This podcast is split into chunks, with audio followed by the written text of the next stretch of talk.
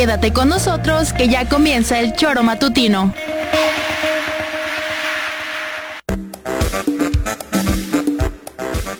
Porque somos quienes alegramos tus mañanas. Interactúa con nosotros y búscanos en nuestras redes sociales como El Choro Matutino. Sintonízanos desde nuestra página web www.elchoromatutino.com y llámanos a cabina al 777-311-6050 de lunes a viernes de 7 a 9 de la mañana por Radio Desafío y también por Irradia FM 103.7. Somos la mejor revista informativa del país. Somos...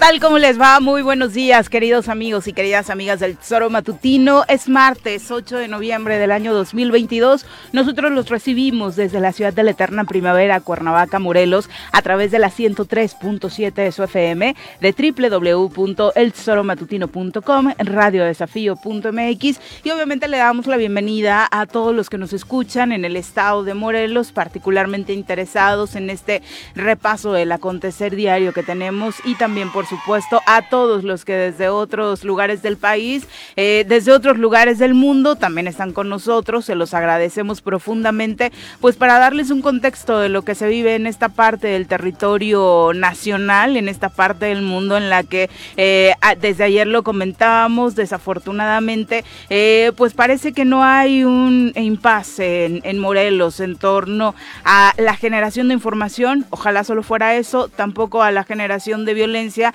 y mucho menos a la generación de noticias relacionadas con eh, corrupción, omisiones, escándalos. La verdad es que de pronto uno pues sí se harta y se entristece de ver todos los días a Morelos en el ámbito nacional siendo un tema de conversación en un tono negativo y a veces sin importar el personaje a tratar. Señora Rece, ¿cómo le va? Muy buenos días. ¿Qué pasó, señorita Arias? Nada, bien, aquí sin novedad en el frente. Muy bien, qué bueno. Esperando... ¿El eclipse?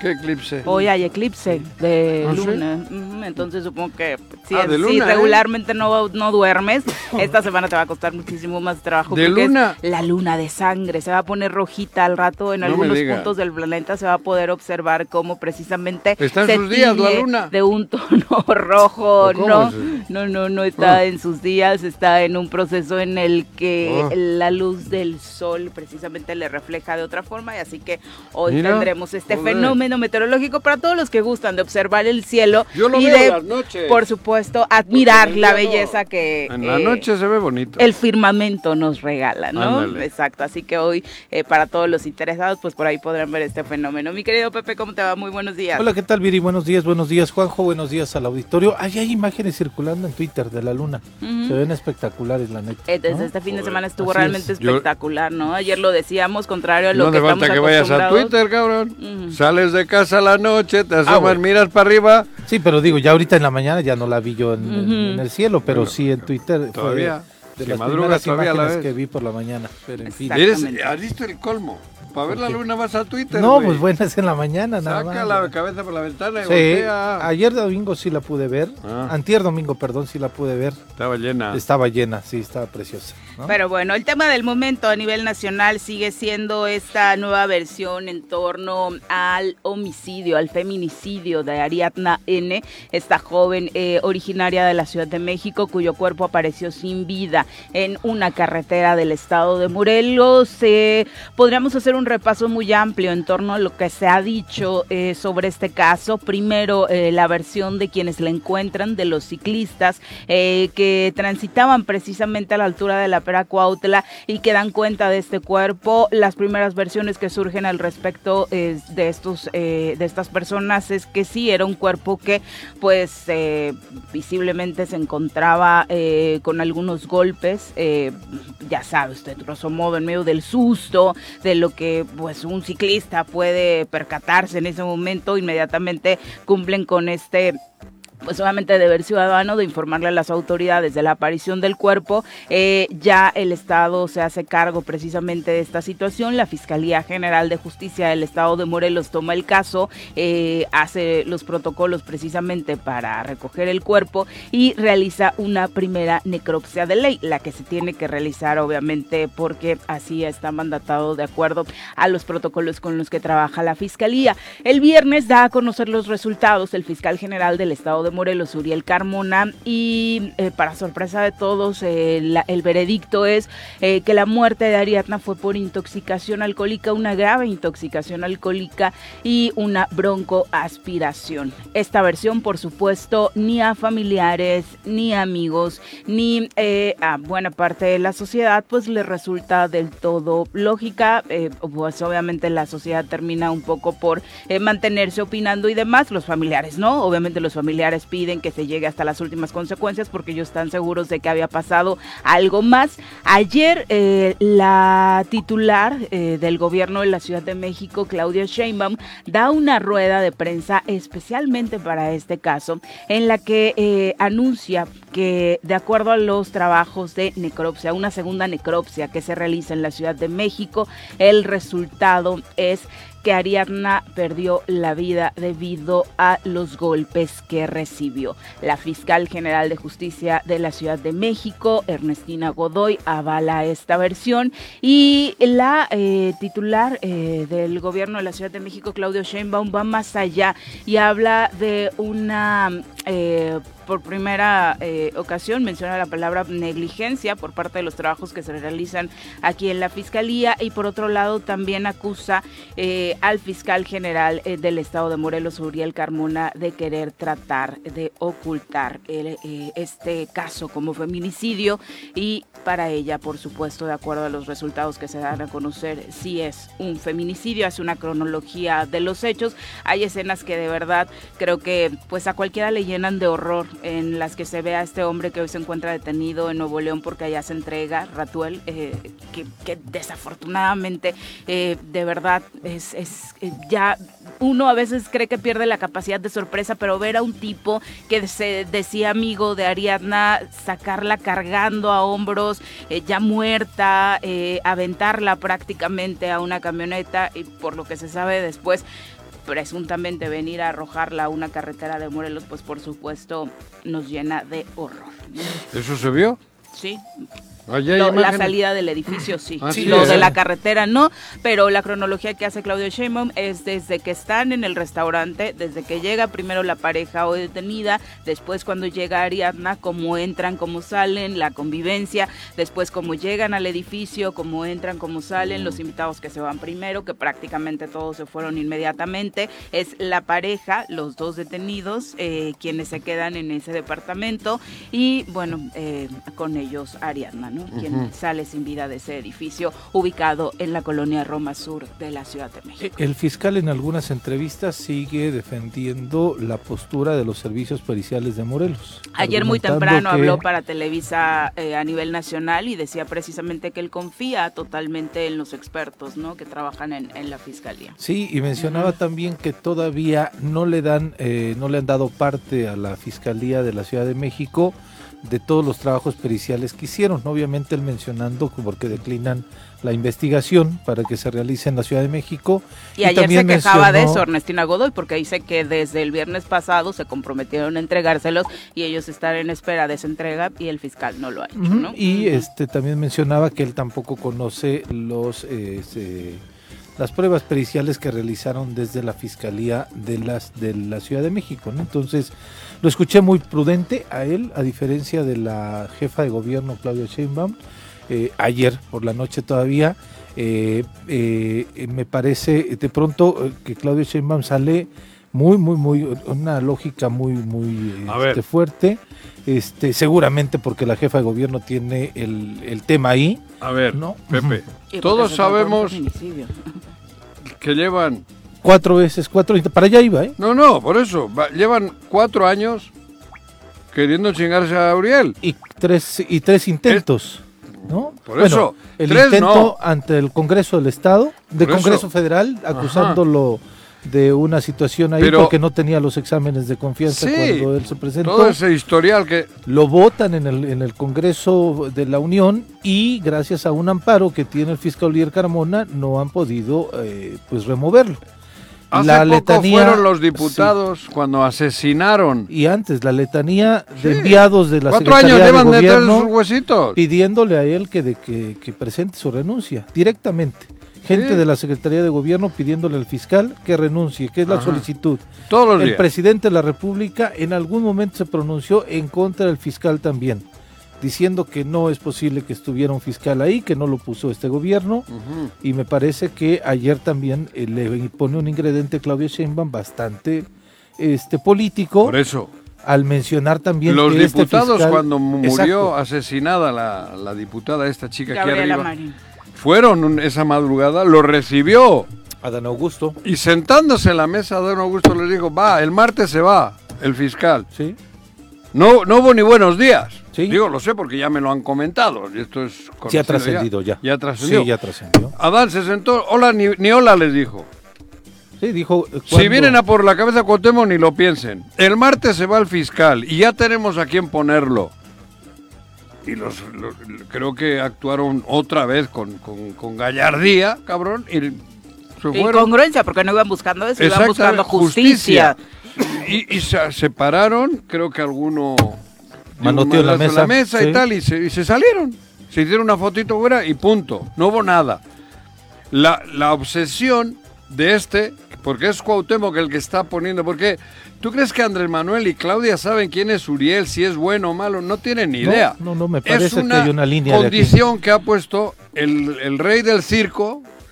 Cuauhtémoc este, Blanco aquí. Cuauhtémoc, para seguir en el pacto ese que tienen, así de claro. Pero ayúdate, compadre, o sea, las declaraciones y en este caso del fiscal tampoco es como que hagan que no se hable en el tono en el que está hablando Claudia en este caso. Lo importante será a eso voy. El fiscal a mí me parece que, digo, con todo el respeto y cariño del mundo, no tenía que haber agarrado el micrófono ese día. Creo que no tenía que haber salido el viernes. Fue una salida premeditada, claro. Hay voceros, hay Oye, miren, aquí tenemos y, presentar el papelito de la autopsia, porque creo que todo va en una...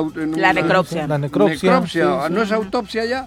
Eh, necropsia creo que es más un... ah, bueno, yo nunca, toda la vida, le, como me han dicho, la autopsia... Sí, pero es prácticamente... Eso, ¿no? Bueno, aquí está el papel, me dice el forense que esta chica se, se ahogó que puede que sea verdad. Y mira que pero, pero era tan... ¿Y se ahogó en la carretera? No, no, no. O se ahogó en el departamento. Esa, es la pregunta. ¿Se ahogó en, la carretera donde aparece? ¿O fue en el departamento? No, ese es el punto. Pero si aparece un cadáver en una cuneta de una es carretera, obvio que no puede salir a decir eso. No es una borrachera, alguien la dejó ahí, Sí, claro. Digo, no me imagino a Ariadna bebiendo en la pera Cuautla y Bronco aspirando. No, a eso voy, que en ese Es que a eso sonaba. Tenía que haber hecho solo un, digo, el, vocero de la fiscalía, señores, esta chica murió por esto, pero alguien, aquí tiene un pedo porque la trajeron a tiraron acá. Exactamente. Vamos a cuidar esta situación, vamos a investigar porque se ahogó en algún sitio, pero alguien la movió de ahí, la tiró acá. Claro. Esto ya es un E crimen. implica un delito. Sí, Es desde un luego. crimen, Aunque estado delitos ya, que persiguen. aunque no ya. no Ahí es donde creo que Las imágenes ganó. que vimos ayer son de alguien sacando Sí. un cadáver y si te quieres deshacer de un cadáver es porque quieres ocultar Claro, algo. o sea, claro, ese a o lavarte las manos. Luces, lógico, ¿no? Y vale la pena decir, ¿no? Lo que más nos interesa es que se esclarezca este crimen, ¿no? No estamos A mí en un personalmente tema- me interesa más la justicia para Ariadna Para- que defender Sí, a cualquier funcionario público, ¿no? ese es el tema, saber que esta chica... El- pues, pero es el un- tema es es- que hay un ingrediente político ahí. A ver, ¿cómo Pero- la, Fiscalía de la Ciudad de México también es autónoma?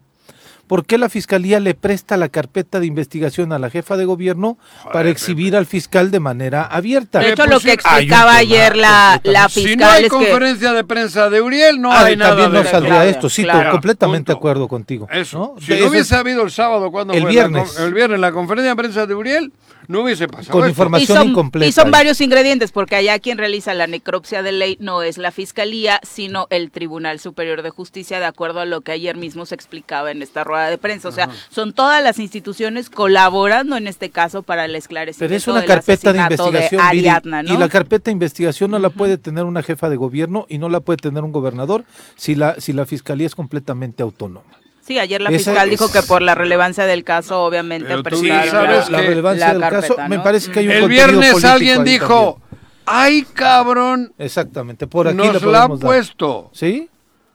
Me- me- nos la ha puesto Uriel. Porque Claro, por eso te digo, ayúdate, compadre. Claro, Mm. Uriel, no, pues digo, que también, cuidado, ¿es motivo para tanto escándalo? No sé, yo creo que no es motivo para tanto escándalo. Bueno, es la vida de una persona y según... No, no, el- el- lo de Uriel, la vida de la persona Bueno, es que sí, hoy se van a dar a conocer mayores detalles. Ayer Ah, la bueno, fiscal la vi- Ernestina Godoy lo que decía era que están eh, investigando el tipo de llamadas hacia quién, hacia dónde realizó este hombre detenido y muchas de ellas apuntan a Morelos. Por eso ayer se atrevían a afirmar tanto la fiscal como eh, la jefa de gobierno que pudo hacer este hombre uso de sus relaciones para pues generar algunas condiciones diferentes y que no fue casualidad, se atrevió a asegurarlo ayer la fiscal, que el cuerpo, que hubieran decidido venir a dejar el cuerpo a Morelos porque encontraban acá mejores condiciones para sobrellevar el caso. Bueno, en la periodista ¿no? Joali Reséndiz desde el mismo eh, jueves argumentaba que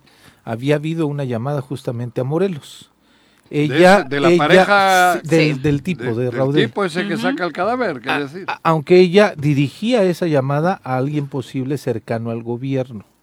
De hecho, ayer en su cuenta de Twitter da a conocer un audio en donde justamente se escucha que dice ya nos está, ya estamos llamando a Morelos porque Cuauhtémoc, y yo no sé, ese audio lo da a conocer ella, ¿eh? nos va a ayudar. Ahí está raro porque la relación de ¿Eso quién Cuauhtémoc con el fiscal pues no es la mejor, ¿no? Cero.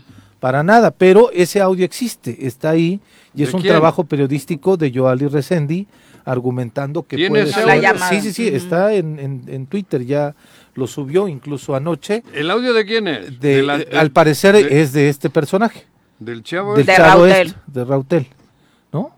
¿Y a quién le habla? No sabemos a quién le está hablando. Pero dice que Cuauhtémoc... Dice Por eso, que Cuauhtémoc, esto... entonces se tendrá que esclarecer completamente para ver si es, tal vez no le llamó a Cuauhtémoc, tal vez le llamó a alguien más o tal vez le llamó a no sé quién. No, bueno. Ya este, con estas llamadas tendrán que ver quién fue el que recibió la llamada de Hoy esta en día es muy fácil, ¿no? Pidiendo Uno- la sábana de llamadas. Uno de los abogados de este personaje también aparece como funcionario público de la Fiscalía de la Ciudad de México.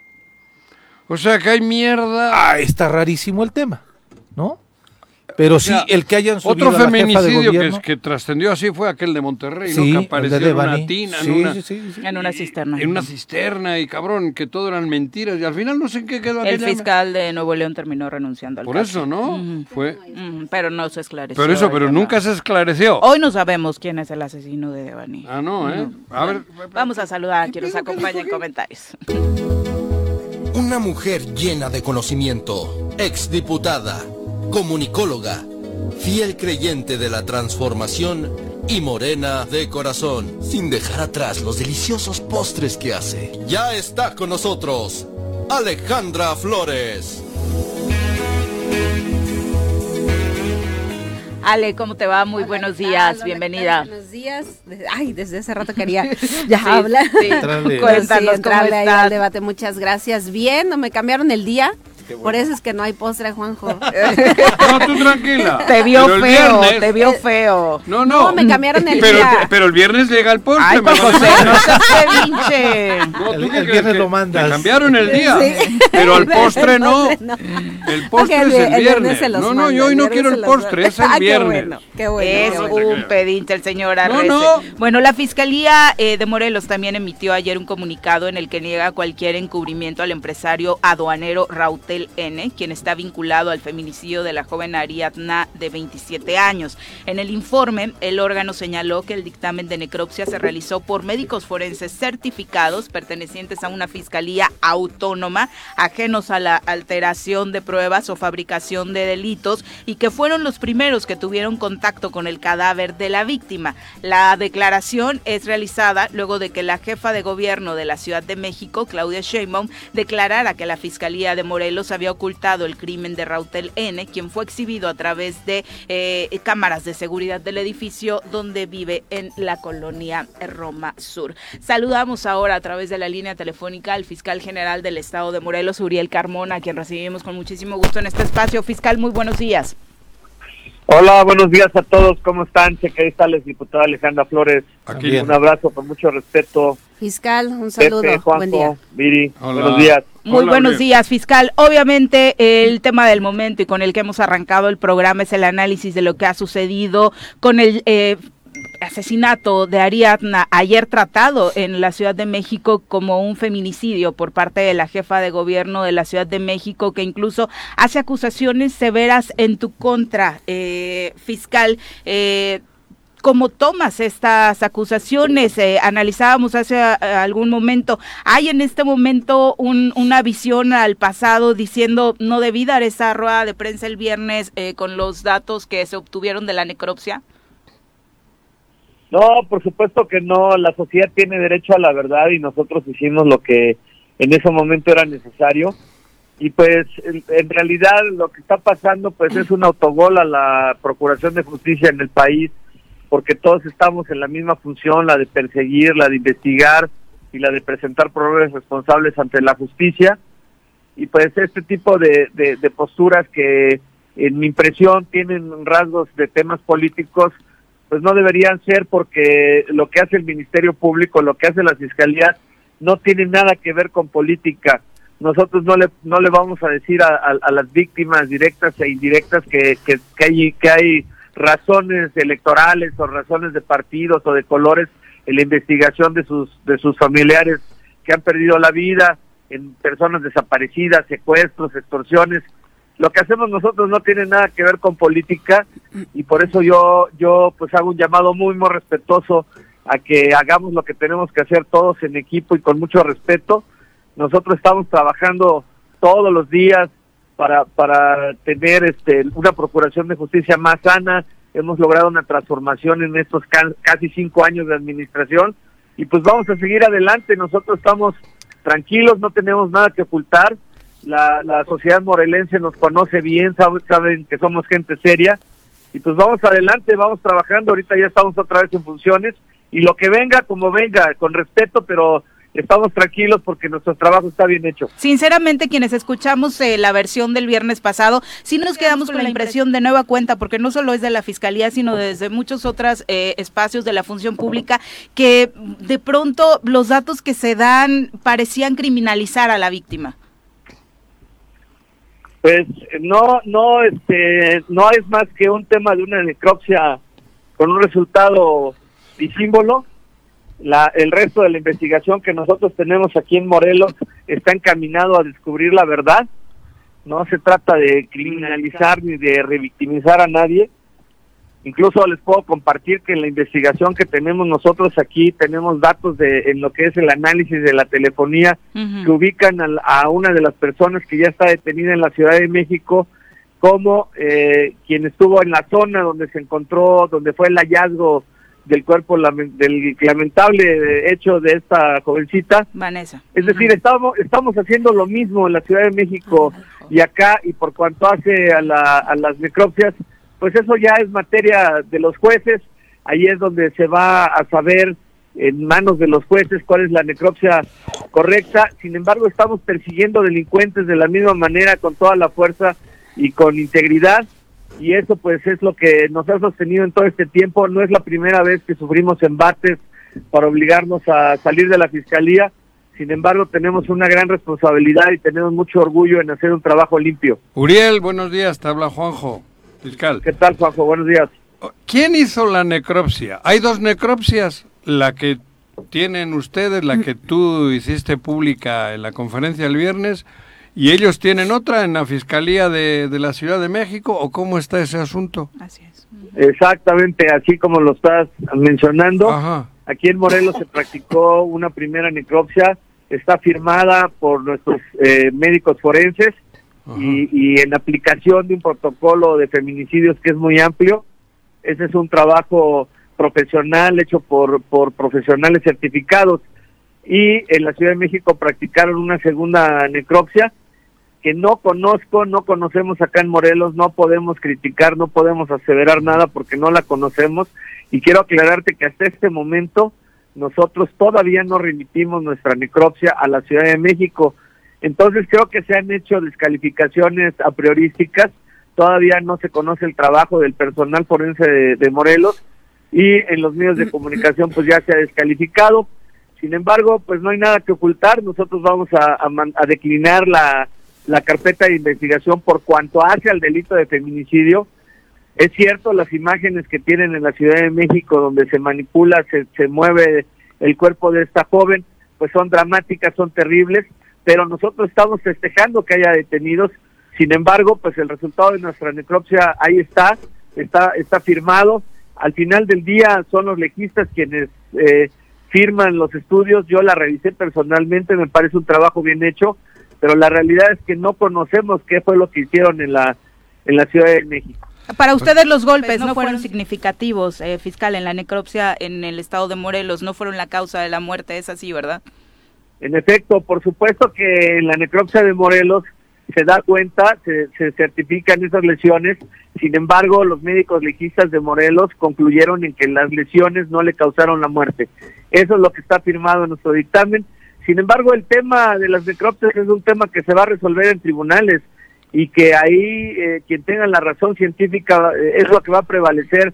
Aquí lo importante es que la sociedad sepa que nosotros estamos trabajando contra la delincuencia, contra la impunidad y que estamos haciendo un trabajo con muchas ganas y lo hacemos todos los días. Sabemos qué es lo que tenemos que hacer, sabemos hacerlo, tenemos muchos déficits presupuestarios, la, el, la- el tema de la seguridad pública en Morelos tiene que avanzar, tiene que mejorar. Hay una primera votación ya en el Congreso del Estado mejorando los presupuestos para seguridad pública y procuración de justicia, que es la Fiscalía. Y esos son los temas de fondo en los que tenemos que estar eh, trabajando y la sociedad debe estar enterada eh, por su amable conducto, como otros medios de comunicación también nos apoyan. Entonces aquí no hay nada que ocultar, vamos adelante y bueno, pues te- te- tenemos también que saber que hay aspectos que, que entran en, ca- en el campo de lo político. Nosotros siempre nos hemos mantenido al margen de, de- de opinar en relación con, con los colores y con los intereses de grupo. Nuestro trabajo es objetivo, es imparcial y así es como hemos estado trabajando en esta administración. Hay, eh, de todos, por todos es conocido que hay una obsesión por parte de Cuauhtémoc Blanco de quitarte los cuatro años o cinco que llevan. Es ya obsesivo el asunto. ¿No crees que ha habido una trampa? ¿No crees que te han puesto una trampa? Que te están buscando y que al final, pues, la situación empieza a ser ya muy extraña. Pues mira, no, no, no puedo ya hacer aseveraciones sin sustento. La realidad es que en la parte política, la Fiscalía del Estado ha, ha hecho, este, ha ejercido acción penal en contra de personas que han incomodado a autoridades. Recordemos el caso de un diputado del partido del señor gobernador que está continúa en prisión por el delito de violación Chapotitla. a quien solicitamos su desafuero y detuvimos y pues ya son son este acciones de la fiscalía pues que han incomodado a autoridades Eh, también nosotros eh, eh, sujetamos logramos la sujeción a proceso de más de 140 personas por la toma de las casetas o sea hemos hecho cosas que han pisado callos y pues esa puede ser la explicación. Tenemos una investigación en relación con una fotografía donde el gobernador aparece con tres personas eh, presuntamente vinculadas con la delincuencia organizada. Tenemos asuntos muy, muy delicados acá en la Fiscalía y eso pudiera explicar el por qué algunas autoridades tienen interés en tomar control de la Procuración de Justicia, que está en manos de morelenses que estamos haciendo las cosas bien. ¿Conoces a Rautel o a Vanessa hoy detenidos, fiscal? Absolutamente no, no sé quién son, no sé quiénes sean estas personas. Lo que sí sé es que eh, tienen tienen este vínculos con, con los hechos, están relacionados con los hechos donde perdió la vida esta joven, lo cual eh, que es lamentable que la familia, además del dolor de perder a, a, esta muchacha, pues tengan que estar inmersos en toda esta discusión que tiene que ver con el tema político. Yo creo que, como dije, ese es un autogol a la, a la, a la Procuración de Justicia. Y bueno, nosotros lo que queremos es lo mismo que cualquier fiscalía del país, que es eh, buscar a los responsables o presuntos responsables, presentarlos a los jueces y que se que no haya impunidad. Estamos en la misma función. Somos fiscalías hermanas que tenemos que tener respeto. Entonces, yo no creo que sea yo no creo que sea del todo correcto descalificar el trabajo sin conocerlo, porque hasta este momento la Fiscalía de la Ciudad de México no conoce la necropsia emitida por los por los forenses de Morelos y bueno, pues yo creo que el resultado en juzgados, en tribunales, es lo que es lo que va a resolver ese punto que se ha convertido en controversia sin necesidad. Y bueno, pues eh, lo que nosotros estamos investigando ya ya tenemos resultados concretos que vamos a compartir con la Ciudad de México, que es que estas personas que tú mencionas sí sí entraron a territorio de Morelos en la zona donde fue depositado el cadáver de la joven. Y eso pues es lo que a nosotros nos interesa que se esclarezca la verdad. En materia de feminicidios tenemos un porcentaje importante de, de, logros. Tenemos arriba del 50% en este año de efectividad de feminicidios. Y bueno pues vamos a seguir trabajando con, con todo el esfuerzo con todo el orgullo y con dignidad porque pues es lo que nos corresponde. Somos de aquí aquí vivimos aquí tenemos nuestras familias aquí están enterrados nuestros muertos y no nos vamos a dar a conocer por algo que, que es nuestra función. Entonces vamos a seguir trabajando, eso es todo lo que les puedo decir. Fiscal, buenos días. Te saluda Alejandra Flores. Eh, ¿Qué tal, compañera? Gusto saludarte. Igualmente. Eh, mira, conocemos tu trabajo, quienes hemos estado de cerca en este tema, eh, porque hemos, nos has dado muestra de, de todo lo que se ha hecho. Pero como una ciudadana normal, yo quiero tratar de entender un poquito eh, la situación de cómo está eh, dando, de tus primeras declaraciones. Lo que quiero entender es que tú dijiste nada más una causa de la muerte, pero nunca dijiste que no había eh, personas implicadas. En esa investigación es en lo que están. ¿No? ¿Por qué? Porque nosotros eh, eh, lo que entendemos al ver todo eh, en los medios de comunicación, al ver toda la información que se da desde la Ciudad de México, es que hay alguien que quiere encubrir, ¿no? A alguien en el estado de Morelos.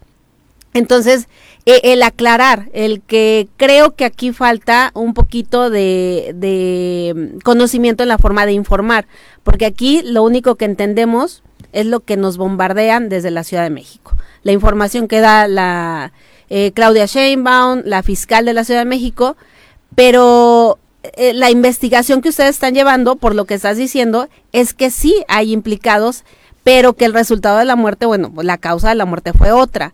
No sé si, si me explico, no sé cómo explicarlo más bien, pero que estamos entendiendo otra cosa por todo lo que está pasando en los medios de comunicación. O nos están tratando de confundir y efectivamente así están las cosas. Lo que nosotros tenemos en Morelos es el hallazgo de un cadáver de una joven, lo cual es lamentable. Mis condolencias eh, para la familia. Pero sin embargo tienes otros elementos. Sí, el, el, nuestros forenses eh, realizaron el levantamiento de, de, esta, de esta persona aplicando un protocolo de feminicidios que implica la intervención de un equipo multidisciplinario de legistas, de criminalistas, de fotógrafos, de daquiloscopistas, del propio Ministerio Público y de agentes de investigación criminal, para que no se nos pase ningún detalle en la investigación de indicios, en el aseguramiento de pruebas, y se practicó una necropsia donde nuestros legistas, a través del análisis cuidadosísimo y documentado con videos, con fotografías del cuerpo de la joven, se determinó que había fallecido por una intoxicación alcohólica muy, muy severa y una consecuente broncoaspiración.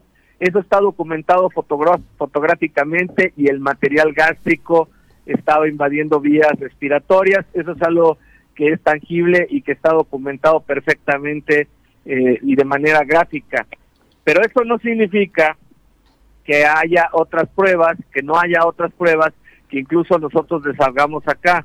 Nosotros tomamos 11 declaraciones de personas que estuvieron conviviendo con la con la víctima eh, en, desde el restaurante Fisher de la colonia Condesa y después en el departamento y tenemos eh, todo el análisis de sus trayectorias, de sus aparatos telefónicos y tenemos acreditado quiénes de estas personas entraron al territorio de, de Morelos en la zona de Tepoztlán y tenemos acreditado cuál era la relación personal que tenían con la víctima y tenemos acreditado una serie de cosas que les van a servir en la Fiscalía de la Ciudad de México para dar eh, con los responsables, como ya tienen ellos un avance con una ejecución de una orden de aprehensión.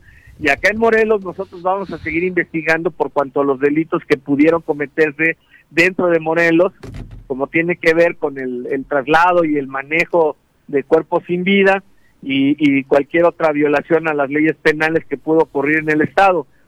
La única Cuando hablas de autogol, eh, ahorita es que hay dos necropsias diferentes, pero eso es un tema que tendrá que dilucidarse y resolverse en tribunales. Nosotros estamos persiguiendo delincuentes igual que la Fiscalía de la Ciudad de México, que finalmente es una fiscalía estatal igual que nosotros, con la misma capacitación. Bueno, en realidad no sé si sus forenses eh, están certificados, porque cabe, cabe aclarar un punto muy importante, fíjate. En la Ciudad de México, el, Instituto de Ciencias Forenses que practicó la necropsia que tienen allá es autónomo a la vez. Y eh, ayer en, el programa de Denise Merker, la fiscal de la Ciudad de México, pues se refirió al tema. Entonces, no hay, hay que tener confianza en lo que hizo eh, la, cualquiera de las dos eh, fiscalías, ¿no? somos iguales y entonces lo que nosotros informamos en nuestra rueda de prensa cuando dimos a conocer la causa de muerte son los datos que teníamos, los datos duros en relación con la necropsia hasta ese momento.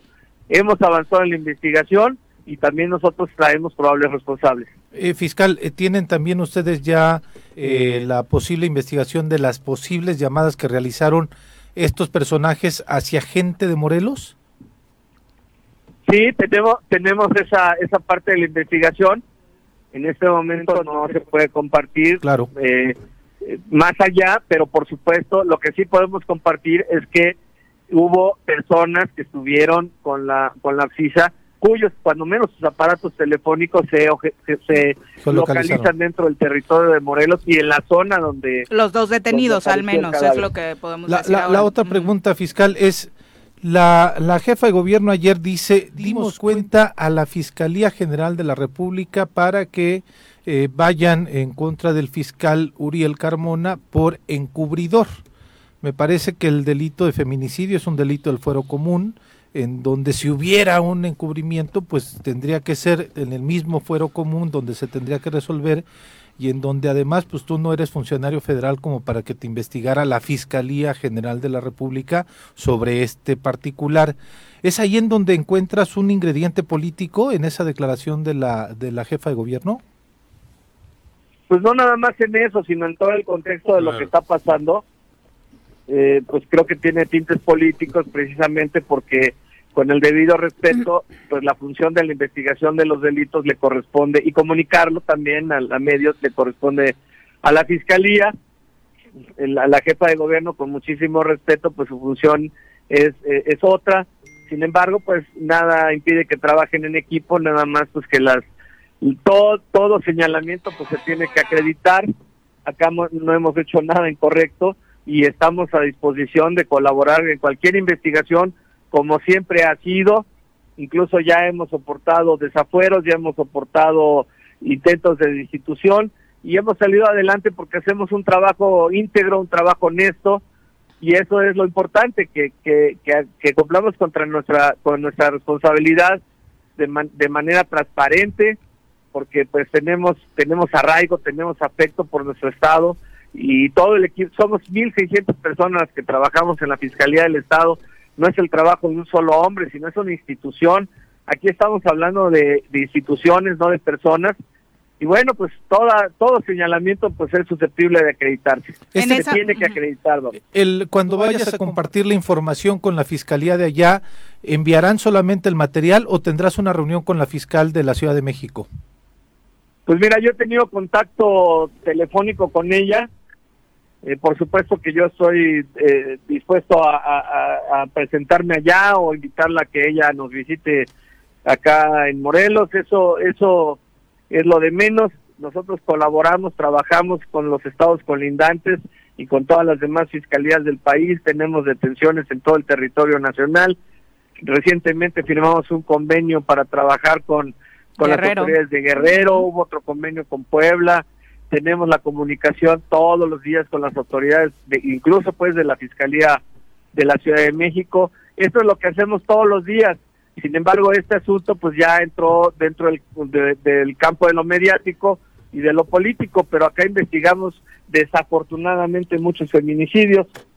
Entonces, pues estamos pues a la orden para cualquier aclaración y jamás vamos a ocultar nada creo que en mi estado nos conocen y pues vamos a seguir trabajando. En esa misma entrevista que mencionas eh, de ayer por la noche de la fiscal, eh, ella pues especulaba en torno a que tal vez muchos datos en torno a las condiciones en las que se encontró el cuerpo de Ariadna no se podrán conocer. Por ejemplo, a la pregunta de sufrió abuso sexual Ariadna, ella dice, nos entregaron el cuerpo embalsamado, nosotros ya no podemos saberlo de acuerdo a nuestros protocolos. La Fiscalía General del Estado de Morelos, ¿qué sabe de este tema. Sí, esos datos van en la necropsia, en la primera necropsia que se practicó. Perdóname si no no menciono esos detalles. Pero ustedes sí tienen el dato concreto. Claro, claro, y eso va en el dictamen, que es un dictamen muy amplio, muy muy muy serio. Es un estudio científico a través de la aplicación de los métodos que corresponden por personal certificado y eso lo van a conocer en la Fiscalía de la Ciudad de México porque nosotros la vamos a mandar esta, esta carpeta porque no tenemos nada que ocultar y ellos allá en la fiscalía pues se van a dar cuenta de que las cosas están bien hechas, ¿sí? nosotros también vamos a solicitar que nos remitan la carpeta que ellos tienen pues para que nosotros tengamos material para acreditar los delitos que se de nuestra competencia porque los delitos que se cometen en Morelos le corresponde perseguir a la Fiscalía de Morelos entonces las cosas realmente, realmente no hay una, no debería haber una controversia y menos política y menos mediática. Estas son vicisitudes que pasan en cualquier proceso penal y las autoridades tenemos que trabajar juntas y de la mano para obtener los mejores resultados. No se trata de una, de, de una discusión, nosotros no estamos controvertiendo ni polinizando y mucho menos con las víctimas ni con otras autoridades. Tenemos la misma finalidad e insisto por tercera vez, este tipo de cosas en realidad pueden dañar la procuración de justicia y, la percepción social que se tiene en relación con los procesos que hacemos. Sin embargo, bueno, pues los señalamientos ahí están y, pues tendremos que esperar a que a, ver si los acreditan. Estamos tranquilos porque pues yo yo no creo que tengan pruebas en contra de, personal de la fiscalía y mucho menos de su servidor. Cuando hablamos de titulares que dicen Uriel Carmona defiende la necropsia realizada en Morelos, no se habla de defenderte a ti, eh, fiscal. Obviamente queda entendido que es defender el trabajo de tu equipo, el trabajo de profesionales que más allá incluso de la etapa en la que has estado tú, pues llevan muchos de ellos su vida prácticamente dedicándose a este tema. Pues sí, mira, la gente que trabaja en, en, el Servicio Médico Forense de Morelos es gente certificada incluso por instituciones internacionales, tenemos acreditaciones de ICITAP, de, de FBI, exámenes de control de confianza, amplia experiencia, cientos, si no es que miles de dictámenes forenses presentados en tribunales a lo largo de muchos años hay personal en CEMEFO que son verdaderas instituciones, maestros universitarios, catedráticos, gente muy conocida, que tiene pues un prestigio ganado a través de décadas de, de, estar en la función pública. Entonces, pues yo lo que hago es respaldar el trabajo porque en este caso tuve la oportunidad de revisar esa necropsia y bueno, yo he, yo he revisado cientos de necropsias a lo largo de 28 años de servicio público. Eh, eh, tengo una, una carrera dentro del campo de lo jurídico, de procuración de justicia, de administración de justicia. Soy notario público titular de la Notaría 6 de, de, de en Morelos, de, de Cuernavaca, Morelos. Entonces, pues la, la capacitación y la probidad de, la, de nuestros servidores públicos pues está acreditada. Entonces yo lo que hago pues es no es una defensa, no es una apología de, de, de una necropsia, realmente es nada más comunicar el resultado que tuvieron ellos. Finalmente los legistas son los que van a defender sus dictámenes en juicio, donde los jueces y tribunales son los que deciden cuáles son los dictámenes que deben de prevalecer. Fiscal, ¿Hay una hora de muerte que se pudo haber calculado o este, científicamente probado a través de la necropsia? Es decir, porque comentas, eh, ustedes como fiscalía tendrán que dar seguimiento a los delitos que se cometieron aquí. Posiblemente la chica murió en la Ciudad de México, pareciera que eso evidencia las imágenes y que aquí pues hicieron el traslado de un cuerpo ya sin vida. Este, ¿hay una hora en donde se determine la, la muerte de esta chica? Sí, por supuesto que sí. Dentro del certificado de necropsia también se practica el tanato diagnóstico, que es precisamente a través del análisis de los signos cadavéricos tempranos y tardíos, de las lesiones, del deterioro de un cuerpo por la, la fauna macrobiótica, microbiótica, la temperatura, la humedad, el lugar donde se encuentra un cadáver se puede determinar a través del estudio de las livideces cadavéricas, de las rigideces, de la, de del humor vitrio de todas estas, eh, eh, la aplicación de las ciencias forenses se puede determinar cuánto tiempo lleva un cuerpo este, sin vida y eso es algo que está dentro del dictamen de necropsia. En este momento pues no debo revelar los horarios porque pues es materia de la investigación, es algo muy delicado, porque en torno a ese tema del tiempo de muerte es que tiene que coincidir con el manejo y con las imágenes tan dramáticas que que tiene la Fiscalía de la Ciudad de México y eso va a servir para determinar en qué momento había eh, perdió la vida esta jovencita. Y, y, y, bueno pues nosotros estamos colaborando con eso lo estamos haciendo este, limpiamente transparentemente. Por eso es que eh, comunicamos cuál era la causa de muerte según el dictamen que nosotros tenemos practicado. Y eso no quiere decir que puedan desahogarse otras pruebas es decir una necropsia no es el único elemento probatorio que resuelve un caso. Hay todo un mundo de, procesos que, que, se pueden presentar ante los juzgados y por supuesto también que los probables responsables tienen derecho a defenderse. Entonces, este es un tema que al final del día tendrá que revolver, resolverse en juzgados y tribunales. Y bueno, pues polemizar al respecto realmente lo que genera pues es, es una serie de descalificaciones y cosas que se van a, se van a aclarar en su momento cuando en los juzgados los procesos culminen, ¿no? Y se llegue a las resoluciones que corresponden. Que ojalá sea justicia para Ariana. Eh, creo que es en lo que todos coincidimos. Eh, fiscal, muchas gracias por la comunicación. Al contrario, gracias a ustedes, como siempre, que pasen bonito día, buen, buen inicio de semana. Buen día, fiscal. Igualmente. Adiós. Pues ahí está, información de primera mano con el propio fiscal general del estado de Morelos en el Tesoro Matutino, para que ustedes, por supuesto, que están interesados en conocer más de este tema, porque no solamente nos ha tenido en vilo en torno a este chismecito político que de pronto se hace, hay algo más allá, se perdió una vida, se, hace, eh, se asesinó a una mujer porque parece ser que eh, la situación así lo indica y, por supuesto, lo que menos necesitamos es que el estado de Morelos quede con esa imagen de que es el lugar al que se pueden venir a tirar cuerpos, al que se puede venir a cometer cualquier delito sin que pase nada y por supuesto lo que esperaríamos es que todos los responsables reciban eh, un castigo y que Ariadna reciba justicia, ¿no? Bueno. bueno, yo no tengo mucho más que decir. Escuchándole a él, la cosa creo que, que va... Tendrá que de, de, solucionarse jurídicamente, ¿no? Exacto. Yo creo Pero que pudo haber sido muy fácil de, de, que hubiera esa comunicación, ¿no? Esa coordinación entre las sí. fiscalías y pedirle información de por qué estás eh, dando este, este, resultado y se hubiera enviado, o bueno, yo creo que el, eso es lo que faltó y yo creo que eso se refería con un autogol, de que no hubo esa coordinación. Este tipo, este tipo que tenemos acá de jugador de fútbol que está ahí, está chamaqueándoles. Sí, él, claro, él los chamaquea y allí muerden el anzuelo porque estoy seguro que va por ahí el asunto. Y eso, y eso a ellos les Digo, genera, yo- ah, y a Claudia Sheinbaum también le generaba nota, ¿no? Eh, por Presencia eso, nuevamente, claro, en ajá. todos los titulares. Pero los creo que, que no es lo apropiado. Ahora, No es lo apropiado porque si es un crimen, porque al final de cuentas ya esto Así es. rebasó, si se ahogó no. Sí, sin olvidar que la primera que alza la mano es la familia diciendo no estamos de Sí, acuerdo con de esta necropsia, queremos que se realice Ajá. otra y por eso piden la actuación Ajá. del gobierno de la Ciudad de México, ¿no? Y, y ya además lo de las llamadas Pero la telefónicas. necropsia ni la tienen en la Ciudad de México, la de aquí todavía. la de aquí ¿no? todavía no la tiene. no, eso, también, eso no, reclamaban. Así es. ¿no? Todavía no yo la creo que tienen. ya también tendría que es que- ver, yo no sé qué, qué protocolos hay, la investigación todavía no termina.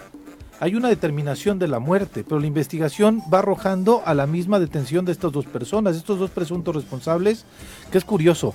La jefa de gobierno les llama presuntos responsables a estos donde están imágenes y al fiscal sí le dice encubridor, pero bueno, ese es otro tema.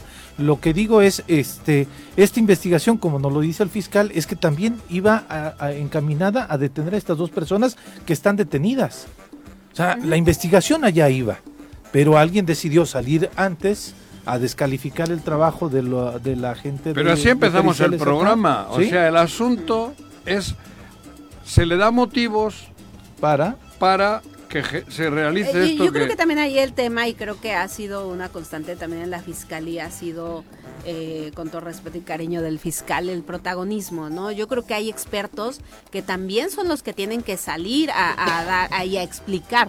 ¿No? Porque sí, me queda claro que hay gente muy experta, muy capaz, muy capaz en cada una de las áreas de la fiscalía que pueden salir a dar estas declaraciones, ¿no? Entonces, eh, eh, se está desgastando. ni salir, se es- o o ni ni- salir, pues sí, también yo creo que es importante sí siempre comunicar. pero a tiempo, Eh, eh, a- sí, en el momento. cuando sea necesario. O sea, es eso- saber cuándo, cómo, quién tiene que dar la información. creo que aquí se han adelantado. Y si vas a estar presente en todos los casos, digo, ya no nos dio tiempo, Eh, eh, pero porque era otro sí tema. sabes. Ayer, por lo mediático del caso de Ariadna, hay un asunto que se desatiende relacionado con víctimas que están buscando en fosas a sus familiares y que desafortunadamente ya no pudo ser atendido por todo este tema, Todo ¿no? Entonces. Aparte, la sabes que es eres el foco, ¿no? De ataques de todo mundo y que todo mundo quiere que te vayas. No, todo el mundo no quiere que se bueno, vaya. Hay mucha Quiere gente ahí, Cuauhtémoc ¿no? Blanco que se vaya. se vayan. Y algunos, involucrados porque también en todo otros el mundo lados, no, ¿eh? En todos lados. Yo no quiero que fue se un vaya. decir, fue un decir. No, no, pero eso ya sé. No, Fue un pero, pero, Ay, ta- no, Bueno, si pero sabes que hay gente que agarrándome, quiere que te agarrándome vayas, de, de tu decir, Sí. Yo soy el primero que digo que ojalá Uriel se mantenga en el cargo. Sí, sí, y no sí por lo que él pueda que hacer quiere que te vayas, si profesionalmente. hay una persona que quiere que te vayas, Bueno, es el pues entonces hay que tener mucho cuidado, Claro. ¿no? También Y en todo lo que haces. Por eso, yo lo único que digo que si esa fiscalía cae en manos del futbolista, vamos a tener jodido mucho. Ojalá ni por resta. Y No Claudia. estoy defendiéndole a Uriel como no, no, no, no, no. estoy defendiendo la fiscalía autónoma Yo que creo soy. que estás ¿eh? defendiéndonos a todos los morelenses, ¿no? Ojalá, ojalá nos desviemos del tema importante que es justicia para Ariadna y justicia para todos. Bueno, los por eso, claro. ¿no? eh, Eh, ojalá y es por esa tirada. justicia que exigimos es realmente se trabajen Pero de manera ¿quién ha coordinada. politizado? Claudia, ¿Quién ha politizado? Claudia Sheinbaum politizó Politizar, digo. completamente. La que mencionó el fiscal Sí. es ella, por supuesto. Es ella la que salió ¿Quién ha ayer con politizado? todo, Viri. O sea, yo ¿Sí? insisto, el lenguaje de Claudia es de pronto los presuntos feminicidas y a él es el encubridor de que de unos presuntos.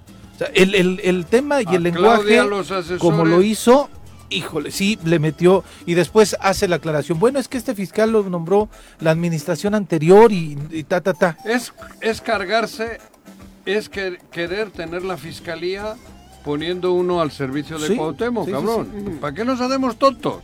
En Morelos sabemos mucho, mucho de lo que se está viviendo en Morelos. Y, y una de las tiradas es esa, quitar el pedo que tiene, porque desde esa fiscalía se le puede complicar las tranzas que creo que se están haciendo en el gobierno del estado, cabrón. Sí, y, y los Y lo quieren Digo, evitar. el fiscal en ¿Quién- esta llamada fue muy claro tiene- a decir por qué quieren que me vaya. ¿Quién tienen al frente No. en el ESATO esa madre? El ¿Cuál es el? ¿Eh? ¿Cómo se La llama? ESAF. Esa madre. América. América. ¿Y por qué? Bueno, fue un nombramiento ahí. No, este, cabrón, pero ¿por que qué? Porque ellos. desde ahí le pueden escarbar. Sí, claro. Cabrón. Ya son Eh. las 7 con 54, nos vamos a una pausa, regresamos con más. Gracias por continuar con nosotros. Son las 7.58. Vamos rapidito al reporte del clima. El reporte del clima semanal con Nuri Pavón. Querida Nuri, ¿cómo te va? Muy buenos días. Hola Viridiana, muy buenos días, un gusto saludarlos, un saludo también por supuesto para tus compañeros y el auditorio deseándoles un excelente martes. Oye, ya hace mucho frío, Nuri. Estamos empezando con el descenso de las temperaturas, Viridiana, ahorita. eh, ya con el paso de los frentes fríos, estamos teniendo ya siete frentes fríos de, de lo que va la temporada invernal, vamos a estar esperando, ya tenemos el ingreso de un nuevo sistema frontal en el noroeste, ya sería el número ocho, y esto es lo que está generando ya el descenso de las temperaturas, ya mayor estabilidad atmosférica, toda esta semana se ve baja probabilidad de lluvia, se ven eh, muy poca nubosidad, ya vamos a estar teniendo condiciones de cielo eh, mayormente despejado, ya en lo que es el día tenemos sí la recuperación de las temperaturas eh, máximas. lo que vamos a estar esperando en la semana con respecto a las temperaturas en la zona metropolitana de Cuernavaca amaneciendo entre Hoy fue de 13 grados, vamos a estar esperando los siguientes días a partir de aproximadamente jueves, viernes, un descenso de aproximadamente a lo mejor un grado centígrado más en lo que es la, el estado de Morelos, esto asociado al este paso del sistema frontal número 8. Vamos a estar esperando entonces que esté oscilando entre los 12 y los 14 grados a lo largo de la semana. Las máximas ¿Eso de 28 grados en, lo que es Cuernavaca. Ah, por eso, porque ahí arriba hoy estábamos a 6 grados. Así es. Entre María. Dile dónde, allá arriba puede interpretarlo Nuri. Sí, no, no, no estaba hablando, no, no estaba hablando arriba. Estaba hablando arriba entre Marías. Ok, eso sería para la zona de Cuernavaca. Ya en los altos, como mencionas, ah. hoy a 6 grados fue la mínima. Eh, la máxima la vamos a estar esperando aproximadamente 21 grados. Eh, vamos a estar esperando para esta zona eh, con el descenso que vamos a estar esperando aproximadamente 4 a 5 grados esté amaneciendo para lo que sería el fin de semana con estos sistemas frontales. En lo que es la zona oriente para Coahuila, temperaturas de 15, máximas de 29 y en la zona sur Jojutla, aquí sí estamos teniendo temperaturas calurosas, 35 grados la máxima, amaneciendo a 17 grados centígrados. Como mencioné, baja probabilidad de lo que sería la presencia de precipitaciones. Eh, ya nada más de manera informativa, estamos cerrando, ya cerramos el mes de octubre, estuvimos teniendo un acumulado de lluvia de 68.5 milímetros. Hay que recordar ya a partir de este mes de noviembre baja considerablemente la media de hablando de precipitaciones, estamos una, esperando una media de 14.5 grados, 14.5 milímetros, perdón, de lluvias y estaríamos de acuerdo al pronóstico que se emite por parte del Servicio Meteorológico Nacional, estaríamos por debajo de la media, es decir, no vamos a estar esperando muchas lluvias y estaríamos entre cero a cinco perdón, ¿todavía se espera que llueva? En este claro, este, sin embargo, es muy baja lo que es la presencia de precipitaciones para el mes de, de noviembre eh, hablando de la media eh, en lo que son lluvias es de 14.5 y estaríamos esperando eh, por debajo de lo que sería la media el pronóstico que vamos a tener pocas lluvias, estaríamos esperando algunas lluvias ahí dispersas. Hay que recordar los algunos frentes fríos nos llegan a dejar algunas precipitaciones que es cuando se asocian en estos meses ya las precipitaciones. Eh, con respecto a las temperaturas, eh, para el mes de noviembre se esperan eh, temperaturas por arriba de la media, es decir, no vamos a estar esperando, de acuerdo al pronóstico, hasta lo que es el mes de enero. Enero es el mes más frío de, de, lo que es el estado de Morelos. Estaríamos esperando condiciones por arriba de la media. No estaríamos esperando un invierno tan crudo. El, el año anterior también fue algo muy similar. No estuvimos teniendo temperaturas tan bajas. Ay, sí. Nuestro mes es tan frío como nosotros que nacimos en él, Juanji. me caliento rápido, ¿eh? Oye, eh, ¿dónde podemos checar día con día todos estos datos sobre la actualización del clima? Eh, por medio de Twitter en arroba con agua OCB. Aquí estamos subiendo eh, de manera diaria lo que serían las condiciones eh, meteorológicas. También ya nada más para cerrar lo que es el seguimiento de ciclones tropicales. ahorita en el Océano Atlántico estamos teniendo a Nicole. Este, por supuesto no estaría generando condiciones para lo que es aquí en el en, el, en la República no estaría dejando ningún efecto y estamos teniendo en el Océano Pacífico. La última fue Roslin y ya estamos eh, cerrando prácticamente ya los últimos eh, días de lo que sería la presencia de ciclones tropicales. De manera oficial, el 30 de noviembre es cuando se, se hace el cierre de, de la temporada de ciclones tropicales. Muchas gracias, Nuri. Muy buenos Sí, días. saludos, un gusto saludar. Adiós. Bye. Oye, eh, No va a ser tanto frío, entonces para Navidad, ¿no? Pues parece que no. hasta finales de diciembre. También el año más pasado, bueno, ha sido como una constante, ¿no? Que en enero es cuando más bajan las temperaturas, ¿Ah, sí? más que en diciembre. Mira, yo no me, no me Este, acuerdo de eso. estos Bueno, es que en Huitzilac hace frío Allá hace frío. Siempre. siempre. Sí, Todos los sí, días. no, es rico, rico. Sí. El pedo es, eh, si estás en la cama y mueves un poco las sábanas, ahí cabrón. ¿Te mueves a donde está lo frío? Sí, joder. No, al revés. ¿Cómo? Metes la pata para donde está lo frío y cabrón, Ah, la sí, recoges claro, en sí. chinga. La, la- la pata, digo. Yo mando a mis gatos a calentar antes la cama. a mis gatitos, sí, Sí. tengo Tu seis perro gatos. está enorme, súbelo ahí. Claro, pero ese- mínimo encuentres algo No, calientito. Le subo, le subo al perro y con lo caliente que anda igual me viola, cabrón. No, no me jodas. No, pero- no creo que te le antojes, ¿eh? No. la La verdad, pinche grandanés no. ese, Nada más para que No, caliente no. tantito la cama y ya lo quitas. ¿eh? Caliente además, imagínate. Son las 8 con 4. Eh, No vamos, queremos ver cómo llegarías. vamos a seguir ahondando sobre este tema eh, terrible en Morelos, la violencia en contra de las Uf. mujeres, eh, por supuesto la violencia feminicida. Escucha. Muy buenos días amigas y amigos del Choro Matutino. Hablar sobre los feminicidios en Morelos es hablar sobre tragedia, coraje e impotencia en cada una de las familias que han vivido en carne propia los casos que se acumulan. Tal parece que para la autoridad estatal este tema es asunto menor. Sin embargo, nuestra entidad ocupa los primeros lugares a nivel nacional, estando en la tercera posición del país por el número de feminicidios ocurridos aquí. Así lo informó Fernando Vela López, director del Consejo Ciudadano para la Seguridad y Procuración de Justicia de Morelos. De enero a septiembre de este año se reportaron 28 casos, de los cuales 14% son jóvenes menores de edad, lo que representa un aumento del 21% en comparación con el año pasado. Pero, ¿qué es lo que la autoridad ha dejado de hacer para llegar a estos niveles? ¿Qué medidas tomar como sociedad para enfrentar esta situación? ¿En dónde radica una salida a todo esto? Por ello, regresemos a la cabina para analizar este tema en nuestro panel del día. Bueno, para hablar de este tema, por supuesto, invitamos a nuestra querida amiga y colaboradora de este programa, activista, además, por supuesto, eh, Ixlol Cielo Preciado, a quien recibimos con muchísimo gusto en este espacio. Ixlol, ¿cómo te va? Muy buenos días. Bien, buenos días, eh, Juanjo. Vi, Pepe y Adriana. Ale. Ale, perdón, Ale. discúlpame, ya te estoy cambiando el nombre. Alejandra. Y la compañera. Bienvenida. Eh, Gracias. También nos acompaña Maribel Ochoa de Crea AC. Bienvenida. Muy Hola, buenos muy buenos días, Hola, Maribel. Juanjo, Viri, Pepe, Ale, mucho gusto. Bueno, No eh, sé, Ayer- no, no, no, no, no trabajan juntas, digo. Eh, Ah. sí Ah, no la conozco porque he Es muy famosa. Sí. Pero qué bien.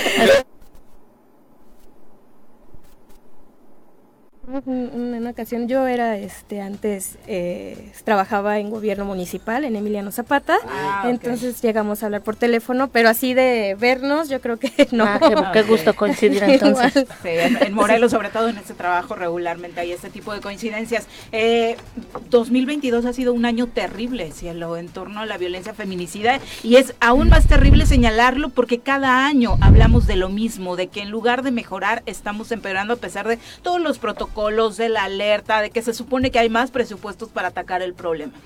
Eh, efectivamente, sí es un año terrible. Son 87 feminicidios los que nosotras contabilizamos, en contraste con los que... ah, Morelos. En Morelos. Los que nombra la No. autoridad. La autoridad habla de 31. Ni siquiera, o sea, si No solamente te vas a lo, a lo lógico, o sea, no podría ser que de 87 solo 31 fueran feminicidios. Claro. Entonces sí es un año terrible, es un año doloroso, en donde Cuando además dices pues la llevamos autoridad, ¿a quién te refieres? la Fiscalía, Fiscalía. Antifeminicidios. Eh, Hay eh, una- es quien... Hay una especialidad. fiscalía Sí. antifeminicidio. Sí, pero Sí. es que son muchas cifras. Hay una No, que no, no, saca ya, el ya. secretariado ejecutivo, hay otra que saca la fiscalía y hay otra que las organizaciones civiles y derechos humanos En contabilizamos. comparación al año pasado, eh, Va. Sí, va en, en- Mucho en más. ¿cuántos tienen el año pasado se cerró con setenta y tantos. Ahorita no tengo el dato La comisión- seguro, pero sí. eh, Sí. boca La Comisión. Independiente. La Comisión Independiente de ayer daba Derechos un- una cifra de 370 en lo que va este gobierno. O los cuatro años. Cuatro años. Cuatro años. 370 Ujú. feminicidios es lo que lo que ayer mencionaban ellos, pero evidentemente como decían, me parece que el 2022 ha sido terrible. Eh, sí, y creo que sobre todo eh, cuando se acuña el término de feminicidio por Marcela Lagarde, ya otras este, investigadoras estadounidenses hablaban del término, pero en inglés, ella le pone feminicidio y hace mucho hincapié que en México el problema es que la autoridad solapa y que es justamente lo que estamos viviendo y no hace nada y en la inacción lo que conlleva es a que el aumento de los asesinatos contra las mujeres pues suba. Y bueno, eh, eh, creo que lo que nos, nos está enseñando lo que acaba de suceder, Una pues es lo mujer que ya ocurría, ¿no? es en automático feminicidio. No, pero Por sí se eso debe de digo, Se investigar. tiene que Ajá. investigar como feminicidio ¿Y de cuándo? Descartar, ¿no? Después. ¿Y, y cuáles son los factores que, que- que dicen es feminicidio? Mira, por ejemplo, en el Perdón, caso... eh, para que nos enteremos. En, en la ley de acceso eh, viene muy eh, descriptiva, Ajá. de hecho creo que es de los tipos más amplios en la ley federal y en las leyes estatales. Eh, uno de ellos es que sea por razón de género. Eh, pongo este ejemplo muy seguido eh, y quizá para quien además no esté tan Violada y muerta es feminicidio Mira, no, es lo mismo que si yo salgo ahorita y me atropellan, Eso. evidentemente no o hay es- una, es un accidente, una bala perdida. pero si a mí me atropellan e investigan que quien me atropella es mi expareja, Claro. Entonces cualquier eh, asesinato de una mujer tiene que ser investigado Claro. como feminicidio.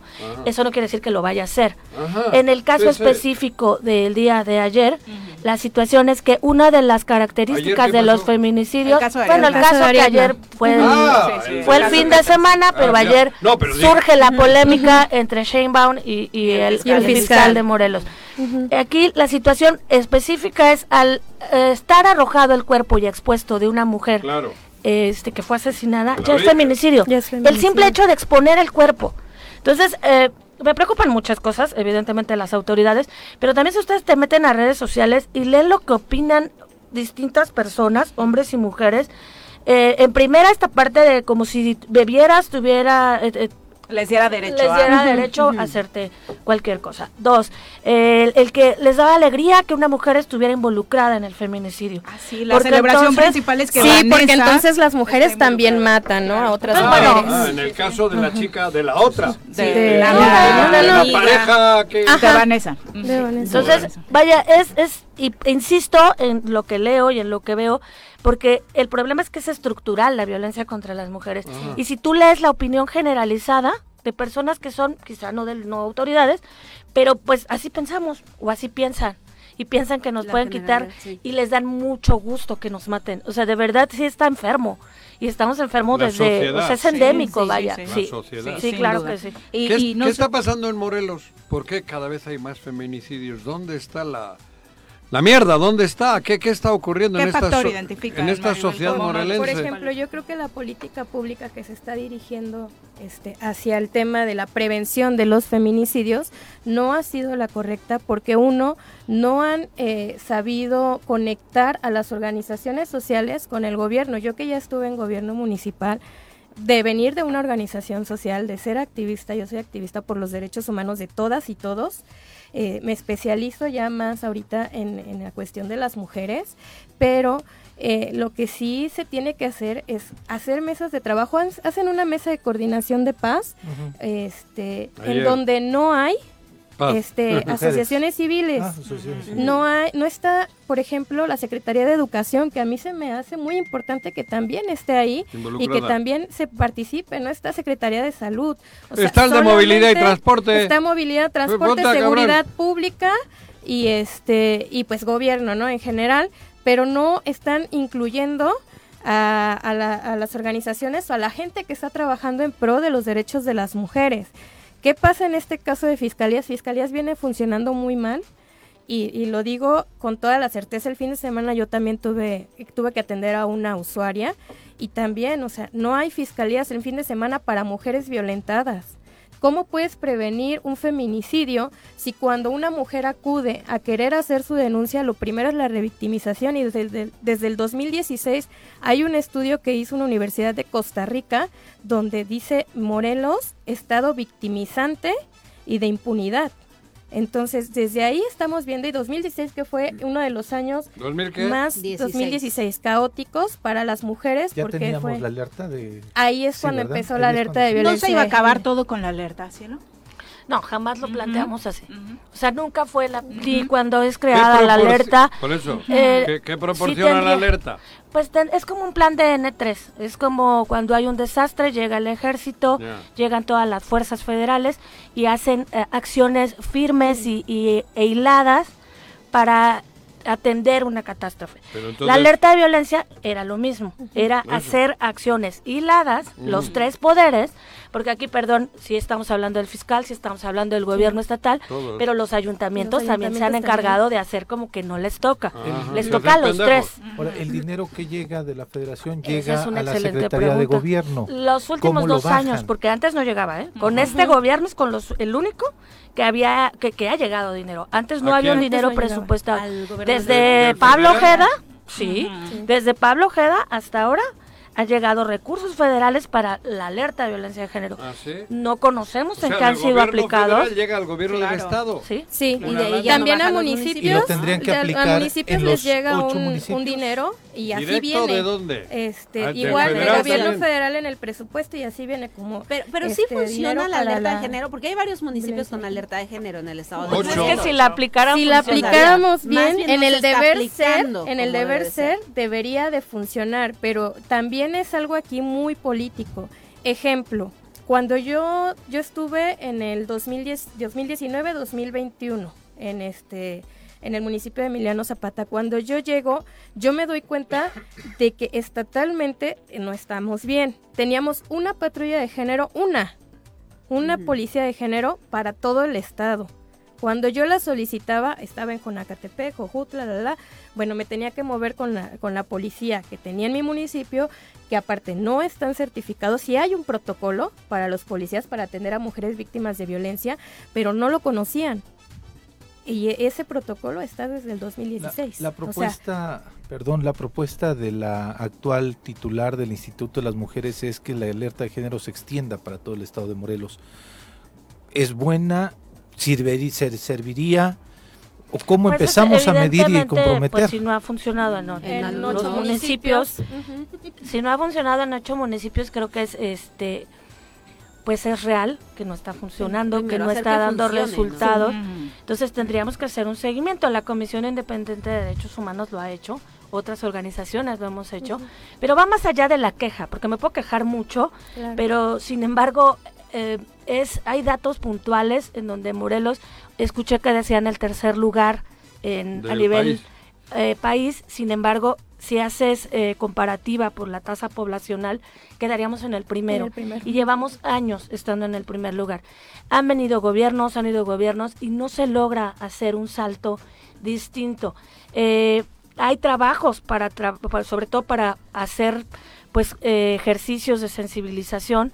Yo creo mucho trabajar con primeras infancias, con adolescencias, adolescencias. para Joder, cambiar ayer vi unas imágenes de un imbécil pegándole a una niña y lo hacen viral. Afortunadamente ya detenido. Ya bueno, no sí, el güey está detenido. Evidentemente, Pero- supongo que no era la primera vez que sucedía. Claro. Regresando al caso que, este, bueno, que sucedió y que ahora está, nos pone en el foco nacional. Yo me imagino que este sujeto no es la primera vez que es violento con las mujeres. Y así como muchos. A yo la, a la mamá de la criatura seguro que la ha estado pegando siempre. Claro. Claro. Y es que yo te voy a decir algo, de todas las carpetas o de todas las denuncias más bien que se hacen, muy pocas se judicializan. Por eso, la Fiscalía de Feminicidios, la Fiscalía de Atención a las Mujeres Víctimas de Violencia, da unos datos muy, eh, muy por abajo de lo De que es el. Banesbin, que el Banesbin es el banco estatal, este, donde registramos todas las denuncias que recibe, recibimos desde la sociedad civil, también como las organizaciones, así como el gobierno municipal, y que no corresponden, no son iguales y distan mucho a las cifras que nos están dando fiscalías o que da inclusive el secretariado ejecutivo. Entonces, eso es lo que se tiene que analizar y yo también creo que podríamos Bueno, comenzar pero a aquí nivel algo habrá que hacer de fondo Claro. Para que eso no ocurra, ¿no? Bueno, primero Algo- las autoridades, de o sea, yo fondo, no sé por qué Deben lo hagan. Yo no, no puedo saber por qué lo hacen. O sea, uno por ineficientes, y podría decir palabrotas terribles, o sea, porque se hacen súper pendejos. Dos, porque de verdad están ocultando algo. O sea, yo no puedo creer que, que en una necropsia, o sea, pueda decir, no, fue por broncoaspiración, y que otra autoridad de CEMEFO te diga, no, sí tiene Sí tiene golpes. golpes. Y evidentemente en el video cargan a la víctima. O sea, vaya, algo hay atrás. Perdón, pero no puedo creer que solamente sea como, como yo no sé. Y este es un caso mediático, este es un caso que volteamos a ver, igual que la niña. Día a día hay miles y miles de situaciones así y cientos de feminicidios en Morelos.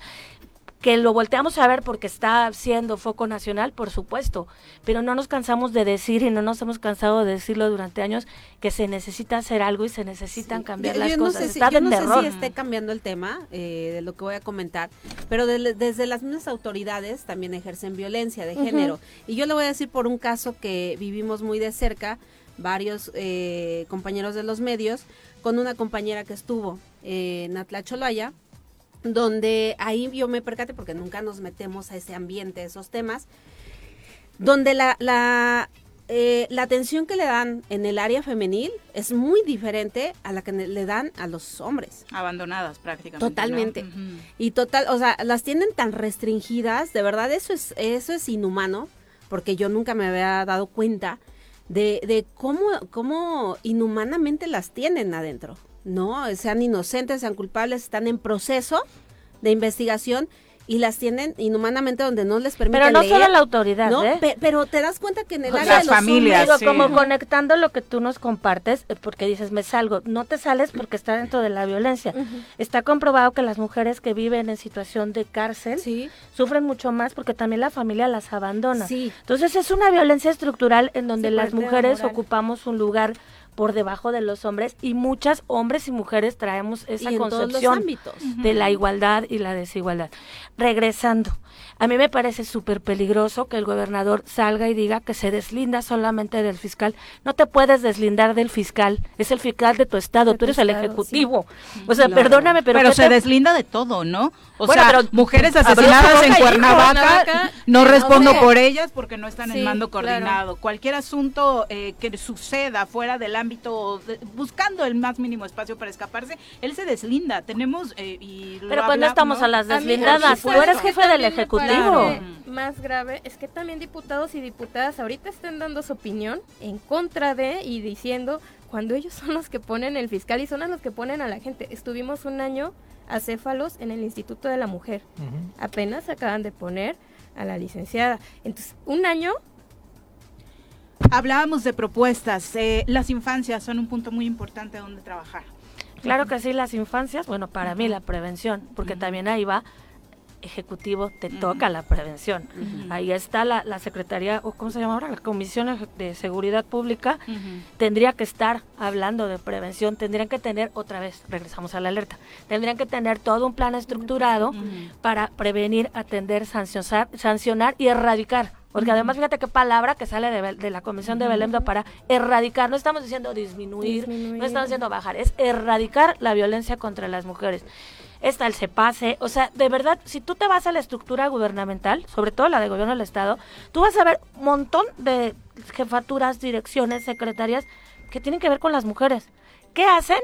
Me encantaría saber porque pues resultados no están dando. Claro. Y creo que es súper evidente con lo que estamos viviendo, es preocupante y, y, pues que no se diluya porque de verdad, o sea, son tantos los temas de las mujeres que de pronto es abrumador no, no saber ni por cuál pelear, ¿no? O sea, se vuelve una bola de nieve terrible y pues bueno, Yo las que- consecuencias están en que no solo son 87, un número, son 87 mujeres que pertenecían a una familia, que eran mamás, hermanas, primas, tías, maestras, y que tienen que ver también con la economía de un país, que tienen que ver con, la, con las cuestiones emocionales.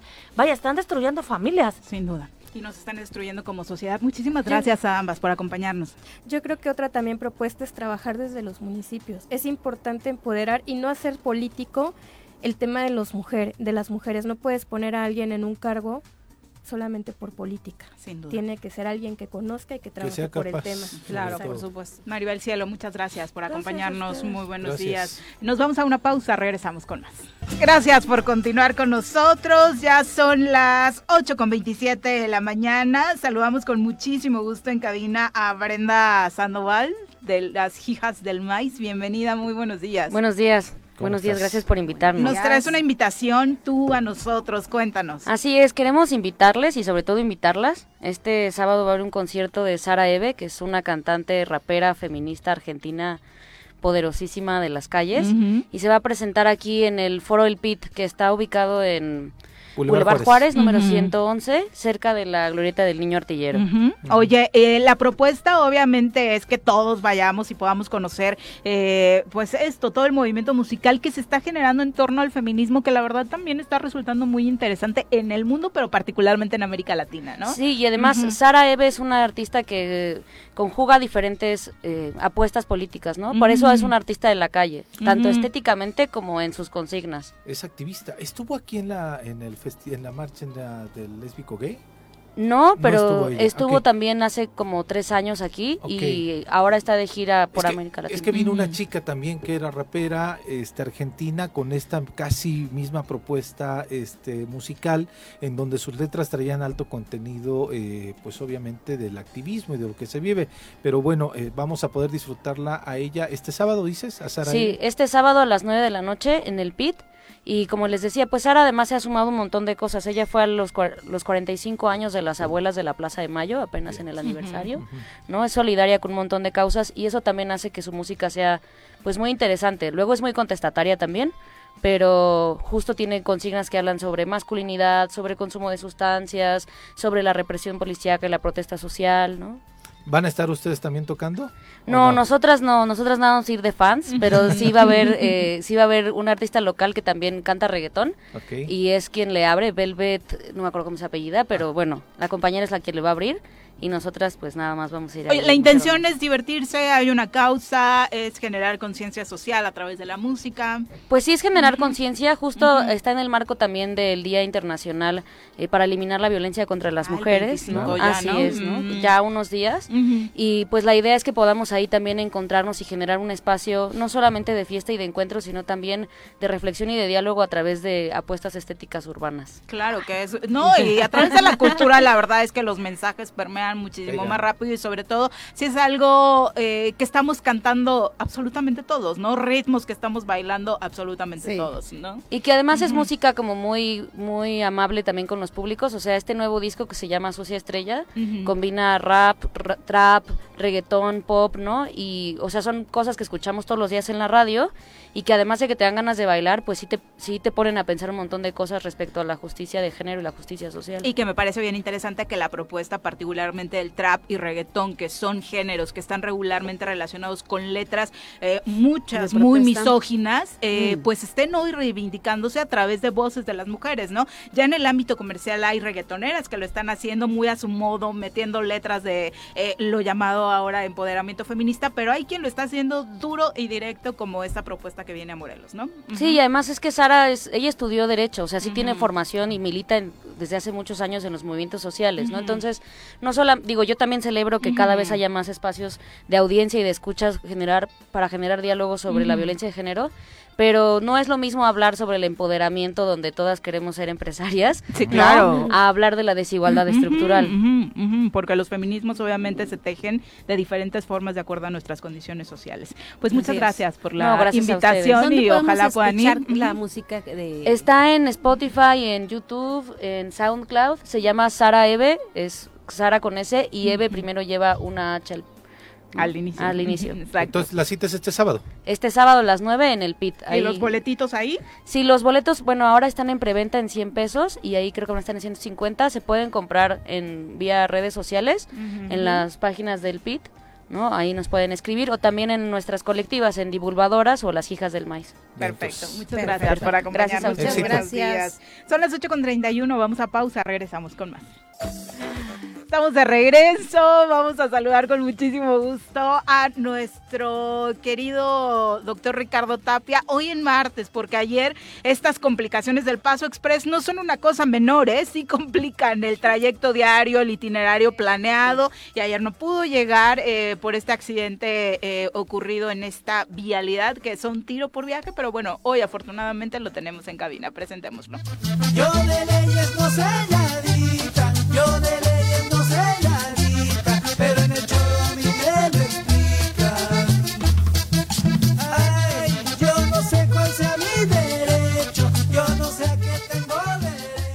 Doctor, ¿cómo le va? Muy buenos días. Miri, buenos días, Pepe, diputada Alejandra, es un gusto verla. Y pues bueno, Hay estamos mucho aquí. protocolo. Bueno, yo soy de mucho protocolo, sí. Además me da mucho gusto verla y verla, y verla bien, ya gracias, hacía rato gracias. que no nos veíamos. Y pues bueno, vamos a platicar eh, como una suerte de segunda parte de lo que platicábamos la semana pasada. Ya hay el resultados. caso Anastasio Hernández Rojas. Ujú. Eh, ante la Comisión Interamericana de Derechos Humanos, que es un caso contra los Estados Unidos. En la Comisión Interamericana De de, una situación para Humanos. recordarle a la, a la gente una breve introducción. Sí, en este, en este caso, el día 28 de mayo del 2010, la patrulla fronteriza golpea brutalmente a Anastasio Hernández Rojas, mexicano, y le aplica alrededor de cinco veces el, el taser, Sí, sí, sí. es la Descarga descarga, eléctrica. eléctrica. Por esa razón, el señor Anastasio pierde el conocimiento, es trasladado a un eh, hospital, esto en San Diego, en California, a donde el 31 de mayo, al tercer día, pues pierde la vida. Eh, se lleva a cabo ahora esta audiencia en la Comisión Interamericana, eh, previa puesta de una denuncia por parte de la esposa del señor eh, Rojas, la señora María, María Puga Mora, y este eh, en esta eh, audiencia hay algunos temas eh, interesantes. Se le interrogó a ella y ella lo que dice es que no se enteró de los hechos, o sea, simplemente se le dijo que estaba, no sé, su marido accidentado, les entregaron el cuerpo. Ella se entera de los hechos por conducto de la televisión cuando acaba el funeral. Sale un video en la televisión que alguna persona con su celular eh, toma, se oyen los gritos desesperados de su marido, los gritos de la gente que está atrás de esa especie de re- reja este, de la patrulla fronteriza donde dice ya no le peguen, no lo traten así, no es un animal. Entonces ella se entera hasta esa fecha. En el, en, en el acta de defunción eh, que se levanta en el hospital, se dice causa de la muerte, ahí se dice homicidio. Eso es importante.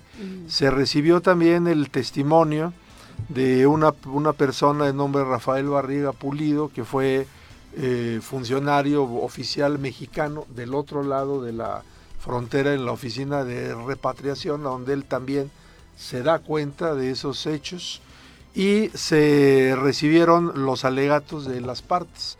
Aquí algo interesante, Estados Unidos simplemente se limitó a mencionar que ya había habido un arreglo con los familiares de carácter económico, dieron ellos un millón de dólares en un juicio civil en 2017 y que en el convenio se especificaba que la familia no se reservaría acción ni derecho alguno que ejercitar con los Estados Unidos y que para ellos el tema pues era un tema resuelto en sede interna, dieron sus condolencias, expresaron que ya había habido cambios en los protocolos, etcétera, no hicieron preguntas y las preguntas que le hizo la Comisión Interamericana a los Estados Unidos no las contestaron ahí, sino que las van a contestar por escrito en un plazo de 30 días que hay para que se presenten las observaciones finales.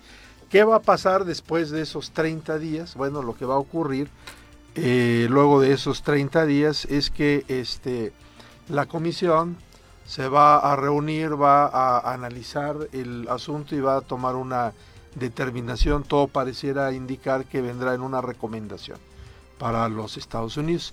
¿Por qué razón queda este tema en el tema de la recomendación? Bueno, porque Estados Unidos, recordemos que no firmó el pacto de San José, no es parte de la Convención Americana de Derechos Humanos, pero ojo, sí es parte de la Carta de la OEA y de la Declaración Americana de Derechos y Deberes del Hombre. No puede ser llevada a cuentas ante la Corte Interamericana, pero sí se le puede denunciar, como es el caso, ante la comisión y se pueden establecer recomendaciones. Hay mucha gente que dice, pues las, re- las recomendaciones son llamadas a misa, va el que quiere, este no tienen un efecto vinculante, no hay una repercusión, no obligan. Tienen razón, sin embargo creo que es importante que este tipo de temas se den a conocer. Yo ya aquí al, al Facebook he compartido el link de la audiencia para Ay, quien la quiera Sí, ver sí. Y que vean y que juzguen cuál es la posición. Estados Unidos prácticamente evade los hechos y aquí sí viene una recomendación, es importante que se socialice, que se viralice, porque aunque queda a nivel de recomendación, la verdad es una vergüenza internacional, Claro. diplomática, que a cualquier país le hagan un señalamiento de ese tipo.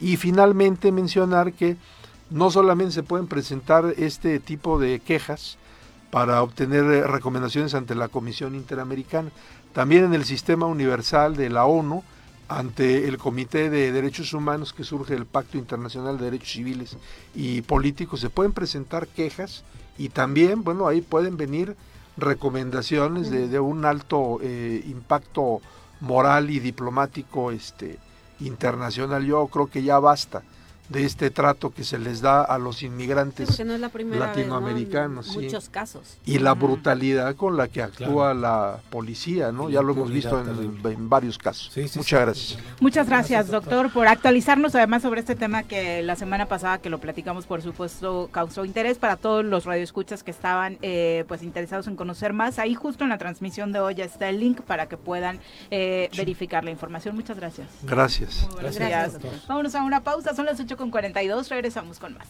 8.46 de la mañana, vamos con la doctora Brenda Valderrama. Todos los casos que la ciencia y la medicina no pueden explicar, la doctora Brenda Valderrama nos los va a contar. Recibimos en cabina a nuestra experta de cabecera, la doctora Brenda Valderrama. Bienvenida.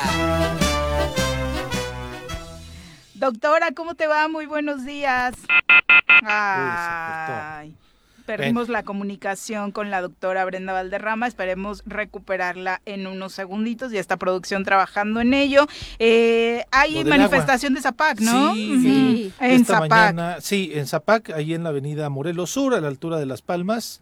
Eh, evidentemente parece ser que no le han pagado a los trabajadores del Zapac otra vez y también este esto está generando no solamente este problema del bloqueo en esta Vial. parte de, de Cuernavaca sino nos están diciendo que en algunas colonias también falta ha faltado el agua seguramente están haciendo una pues Sí, como, como un paro de, sí un paro no de, de sí en Teopanzolco estaban reportando que no tenían agua parece que ya está la doctora Brenda. Doctora, ¿cómo te va? Buenos días.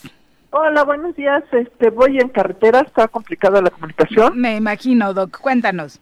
Pero rapidísimo, este, en realidad lo que quisiera hoy es convocar a mis colegas investigadores a que participen el próximo domingo en la marcha en defensa del INE. Nosotros hemos venido sufriendo un retroceso muy importante en cuanto a la libertad de investigación en México.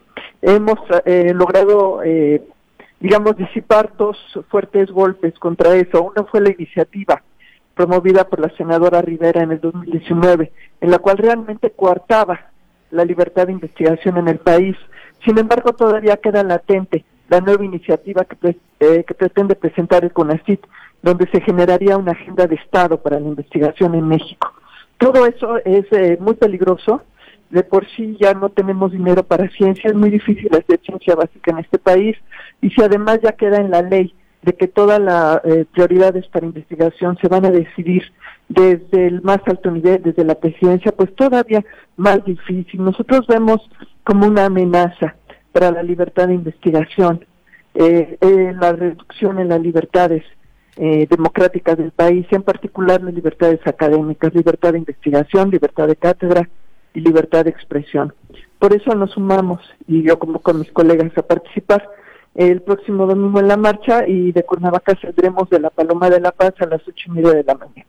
Ayer en la mañanera decía el presidente, el domingo marchan los conservadores. Pues ya lo dice. Él es más conservador que yo, ¿eh? Eso te lo aseguro. Eh, la convocatoria en Morelos, doctora, entonces, eh, ¿cómo va? ¿Quién la organiza? Eh, porque de pronto también en torno a todo esto que se dice sobre la marcha, son partidos políticos los que están poniendo el grueso del transporte para todos aquellos que quieran asistir. ¿Cómo se está dando? Pues yo voy a poner mi coche, quien quiere irse conmigo, con mucho gusto. Ya tengo tres amigas que, que lo van a hacer y espero pues que se junte mucha gente y que vayamos en, en caravana. Eh, a diferencia de otras ciudades, en, en Cuernavaca creo que no se va a hacer nada, creo que tampoco tiene mucho sentido, estamos muy cerca, pero pues sí podemos ir y acompañarnos en el camino. Perfecto. Entonces, para, los que quieran que les dé right la doctora Brenda, ¿dónde los esperan? Ahí en la glorieta. Perfecto, Doc. Muchas gracias por la comunicación. Nos vemos, que estén bien. Hasta luego. Muy buenos días. En la glorieta hay mucha gente. Tenemos muy abandonado al público hoy, ha estado muy movido el programa, pero por supuesto un abrazo a todos los que se han estado comunicando a través de las redes sociales con sus comentarios, como el Barto a través de, de Twitter, Sandy Sandy, que te manda muchos saludos. Ale. Saludos, Sandy. Eh, Robert Vargas dice, para mí todo este tema de la violencia se resuelve en casa, en la educación, no hay mesas de trabajo que lo puedan resolver. Mientras no tengamos educación, disciplina y límites en casa eh, con los pequeños, con las infancias, con el pretexto de eh, que los niños tienen derechos, eh, hoy se están perdiendo esos límites. Sí, creo que estamos como en este momento en una muy buena oportunidad de fomentar un equilibrio, ¿no? En torno a una educación respetuosa, por supuesto, con Claro. las infancias, porque de pronto nos vamos a extremos como este hombre que golpea y patea a, a la menor. No se le y- puede decir hombre. y por Sí, otro lado, animal. por supuesto, eh, nos vamos a, a esto que, bueno, también está ahí puesto, ¿no? Eh, dentro de la educación, de que son, hoy vemos que muchos niños y niñas pues prácticamente mandan en casa, ¿no? Sí, y con sí, este sí. afán de no generarles un trauma. Entiendo que como papá y mamá tienes muchos miedos a la hora de, de Sí. educar y, y esto ha puesto por ahí como un freno, ¿no? A la hora de Sí. poner límites. Sí, es muy complicado el, el tema de la educación eh, de los hijos y mucha responsabilidad lo tenemos los padres, ¿no? De. Y también porque no sabemos a veces cómo actuar en determinada situación. Y no hay comunicación. y no hay comunicación, o sea, pero aparte esta generación, eh, yo digo porque tengo un hijo de 13 años, eh, es, es bien complicado. Tu cara, eh, tengo un hijo de 13 años y... En la cara de la transmisión. No, sí, es, un- es muy Sí, complicado eh, el, el aprender, el saber comunicarte con, con tus hijos a esta edad. Híjole, a mí no saben cómo me cuesta por más que, que tratamos ahí, eh, es- se cierran, ¿no? Se cierran demasiado eh, y no está mal eh, el aceptarlo y decir, "Ah, es, es muy complicado, necesito ayuda, ¿no? Para Claro. poder comunicarme con mi hijo. Entonces, yo creo que también desde ahí podemos comenzar. El pedir ayuda como padres de familia, yo creo que no tendría que ser una, una vergüenza. Eh, es importante porque de ahí también sale un, un, un tema muy importante. Yo ayer, eh, por, por- bueno, una de las pocas veces que se me ha dado el poder platicar con mi hijo, eh, me decía, ya la próxima semana me, me dan mi clase de educación sexual. Ujú. Y, De y hablar sobre hablábamos estos de- temas. De, Hablar sobre sobre, de, sí, de hablar sobre esos temas. Me dice, pero pues yo ya sé mucho, o sea, yo ya sé todo. Así de, ¿qué necesitas saber, mamá? no? Le digo, ah, pues, ¿qué sabes, no? O sea, Es que, es que esa es la bronca, Sí. que Claro. de pronto les llega la información por todos lados y se asumen que saben Sí, todo. yo le decía, bueno, ¿y a, parece- a qué hora tú, a, a qué edad tú piensas que una persona está preparada para tener relaciones? Dice, cuando yo- uno esté estable, dice, económicamente, cuando tenga uno, esté preparado, o sea, a 13 años, esté preparado mentalmente para poder tener un hijo. O sea, e- ese es como que lo que he escuchado y también de repente lo que platican con los niños. Entonces dije, bueno, eh, me da gusto que piense de esa manera, a lo mejor no es tal cual, pero él decía, yo creo que lo más importante es el respeto. Tú tienes muchas amiguitas y lo, lo más importante es que cuando una mujer dice no, es no. Ya me dice, es no, mamá, es no. Entonces, Bueno, yo creo que ese ya eso- es un sí, ya avance, dice, Ale, en el ah, sí, respeto en sus sí, relaciones, ¿no? Y Por eso es lo más importante. y, y a lo mejor pequeños detalles que nosotros tenemos que ir platicando con nuestros hijos no es fácil, pero creo que tenemos que hacer el esfuerzo, aunque nos cueste. Sí, ¿no? y esta sociedad no tiene que educar a las niñas, a las mujeres para que se cuiden, tiene que educar a, los, a los hombres para, trabajar también, también el cuide- nos respeto. cuidemos ¿no? entre La todos, Exacto. para tener Así es. un este, ambiente armonioso. Exacto. Vamos a los deportes así directito. Ya está Bruno Avilés en la línea telefónica. Bruno, ¿cómo te va? Muy buenos días. Hola, buenos días, Pepe. Sal- Viri Pepe, saludos a todo el auditorio. Oye, cuéntanos, Bruno, ya tenemos final de la Liga MX femenil. Sí, tenemos final de la Liga MX femenil después de unos espectaculares partidos de Qué semifinales. partido el Clásico Nacional ayer, ¿eh? Y qué partidazo el Clásico Nacional. Parecía que las Chivas iban a ser goleadas. Ay, Al sí. final les termina por, por alcanzarlas en el marcador y- e incluso se quedaron, pues estaban a un gol, el gol, el tercer gol del América, el empate. Yo creí que les iba a alcanzar para darle la vuelta por la forma en la que Chivas cierra el partido. y llegan los minutos finales Ujú. el tercer gol de la América, pero parecía que Chivas con el empate le bastaba para avanzar a la final y parecía que Chivas que queda muy cerca, pues termina eh, al final siendo eliminado y también el clásico regio que estuvo muy bueno, eh, terminó terminó con eh, con muchas emociones, al igual también las Rayadas se quedaron, eh, bueno Chivas se quedó dos goles, las Rayadas se quedaron un gol de avanzar a la final pero bueno, eh, las regias y bueno, Chivas, América, Pachuca son instituciones en la liga femenil que, que aportan mucho espectáculo y que hacen y generan buenos planteles. Y ahora la final que se repite desde 2018, que fue esta final también, donde América en penales será América contra Tigres. Y bueno, esperamos tener una gran final. El primer partido es el día viernes y la- en el Estadio Azteca, seguramente esperemos que, que exista una buena entrada. Y la vuelta será el próximo lunes, donde en el Universitario de Nuevo León, pues también se espera que abarroten las más de 42 mil plazas. Es que el ambientazo en los estadios, la verdad es que ha sido fenomenal. No hay que aplaudirles, es lo que tienen que hacer siempre, pero creo que las instituciones están entendiendo que eh, el resultado en liguilla ahí está puesto, ¿no? Abrir los estadios para el fútbol femenil, dar resultados. Vimos entradas muy, muy buenas, tanto en el Azteca, en la ida del Clásico Nacional, como ahora en el Akron, en los dos partidos del Clásico Regio, incluso una muy buena entrada en el partido de Cruz Azul en cuartos de final, donde también eh, pues se decide Cruz Azul, que es de los equipos que más resistencias ha tenido para abrirle las puertas del Estadio Azteca a las Celestes. La verdad es que se ha vivido como siempre una gran fiesta en la liguilla de la Liga MX femenil. Sí, ayer hubo más de 26 mil personas en el estadio de, de Monterrey, en el Gigante de Acero, y, y es muy bueno de la Liga MX que esté creciendo como liga, que esté trayendo, eh, permitieron el acceso ya de extranjeras y han venido de mucha calidad. Han venido Sí, sí, extranjeras de mucha calidad a reforzar la liga, no como ciertos otros extranjeros que vienen a la liga varonil que solo vienen a que solo vienen a pasar el rato, pero bueno, la Liga MX femenil continúa creciendo, y, también ten- tienen ya más arraigo, ya más afición, va a verlas y bueno, ellas se matan adentro del terreno de juego y pues brindan espectáculo, lo que a veces nos queda de ver en la otra liga. Oye, también de mucha tradición, va a ser la final del Ascenso MX. Sí, también la... o bueno, expansión la- MX, ¿no? sí, bueno, ahora, ahora porque Liga todavía de... no hay ascenso. ahora Liga- sí, ya no, ya no hay ascenso, ahora Liga de Expansión, bueno, que se, de hecho el día de ayer en la en una en la junta de los dueños habló de que habría eh, descenso y ascenso hasta 2026, pero bueno, el Atlante y el Celaya llegan a la final, se disputa la ida el día de mañana en el Estadio Azulgrana a las 8 de la noche y la vuelta será en, en el Miguel Alemán Valdés el próximo sábado a las 5 de la tarde entre estos equipos, bueno, ya históricos en la primera división y también en ahora en la Liga de Ascenso. Sí, Oye, la verdad, equipos de tradición. Sí, bastante. Te, te iba a comentar rápido del ex Tigre que llega a la final con la serie de la segunda, la serie B. El portero.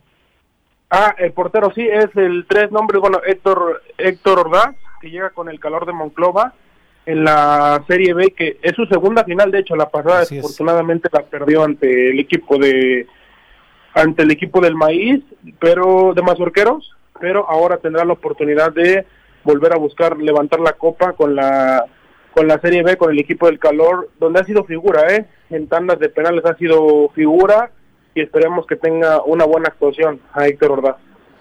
Por supuesto que siempre es emocionante ver a gente que se le ha visto crecer en el fútbol en el estado de Morelos, seguir dando pasos firmes y también, por supuesto, desde este espacio, eh, los dos equipos decíamos con tradición en la Liga de Expansión, pero nuestro corazón está con el Celaya precisamente porque tiene ahí gente que también eh, pues se fue desde el estado de Morelos a probar suerte a este club, ¿no? Y por supuesto, tiene, bueno, tiene a dos ex tigres también, que es a, a, a Edre- a Edrey y también a Joseba. Eh, son dos futbolistas que, bueno, estaban militando en la Liga TDP hace algunos meses. El caso de Edrey, pues el año pasado, el caso de Joseba todavía hace algunos meses. Y bueno, ojalá que les vaya muy bien, que tengan éxito. Y pues han tenido minutos, ¿eh? Han tenido minutos, así que, bueno, si el Celaya pues eh, puede ser campeón o gana la copa, que es muy posible porque si eran en casa, pues podrán ser. Sí, va de favorito, hizo un gran torneo. Sí. Como Sí, que se, se caía al final de la temporada, la verdad en que li- el liguilla ya entraba así como eh, con algunas dudas, pero logró recomponer el camino. sí lo- logra al final de la temporada, es porque hizo algunas pues, rotaciones en el, en el plantel le dio una La baja de su capitán, ¿no? Que lo perdieron por algunos partidos de Leo López. a otros chicos que quizás no habían tenido tantos minutos, pero al final terminan con un récord impecable siendo pues uno- el mejor equipo del torneo y se enfrentan, bueno, aquí sí hay justicia porque se enfrentan al segundo ante el segundo mejor equipo que es el Atlante, el 1 y el 2 disputarán el título de la Liga de Expansión. Sin duda, la verdad es que pues esta calidad de el líder del torneo lo pone en la mesa como favorito. Ya veremos qué pasa en la cancha. Muchas gracias, Bruno. Muy buenos días. Gracias Pepe, Viri, saludos a todo el auditorio. Saludos. Saludos. Ya nos vamos, Sally, muchas gracias por Gracias a acompañarnos. ustedes, un gusto estar con acompañarnos ustedes en en martes. martes. Sí. Muy Sí, buenos muy días. Eh, Pepe, muy buenos Gracias, días. Viri, Gracias, por acompañarnos. Ya nos vamos. Gracias a todos ustedes también por estar estas dos horas soreando rico. Los esperamos mañana en punto de las 7. Esta fue la revista informativa más importante del centro del país. El Choro Matutino. Por lo pronto, el Choro Matutino. Echó y a gozar, echó y a gozar.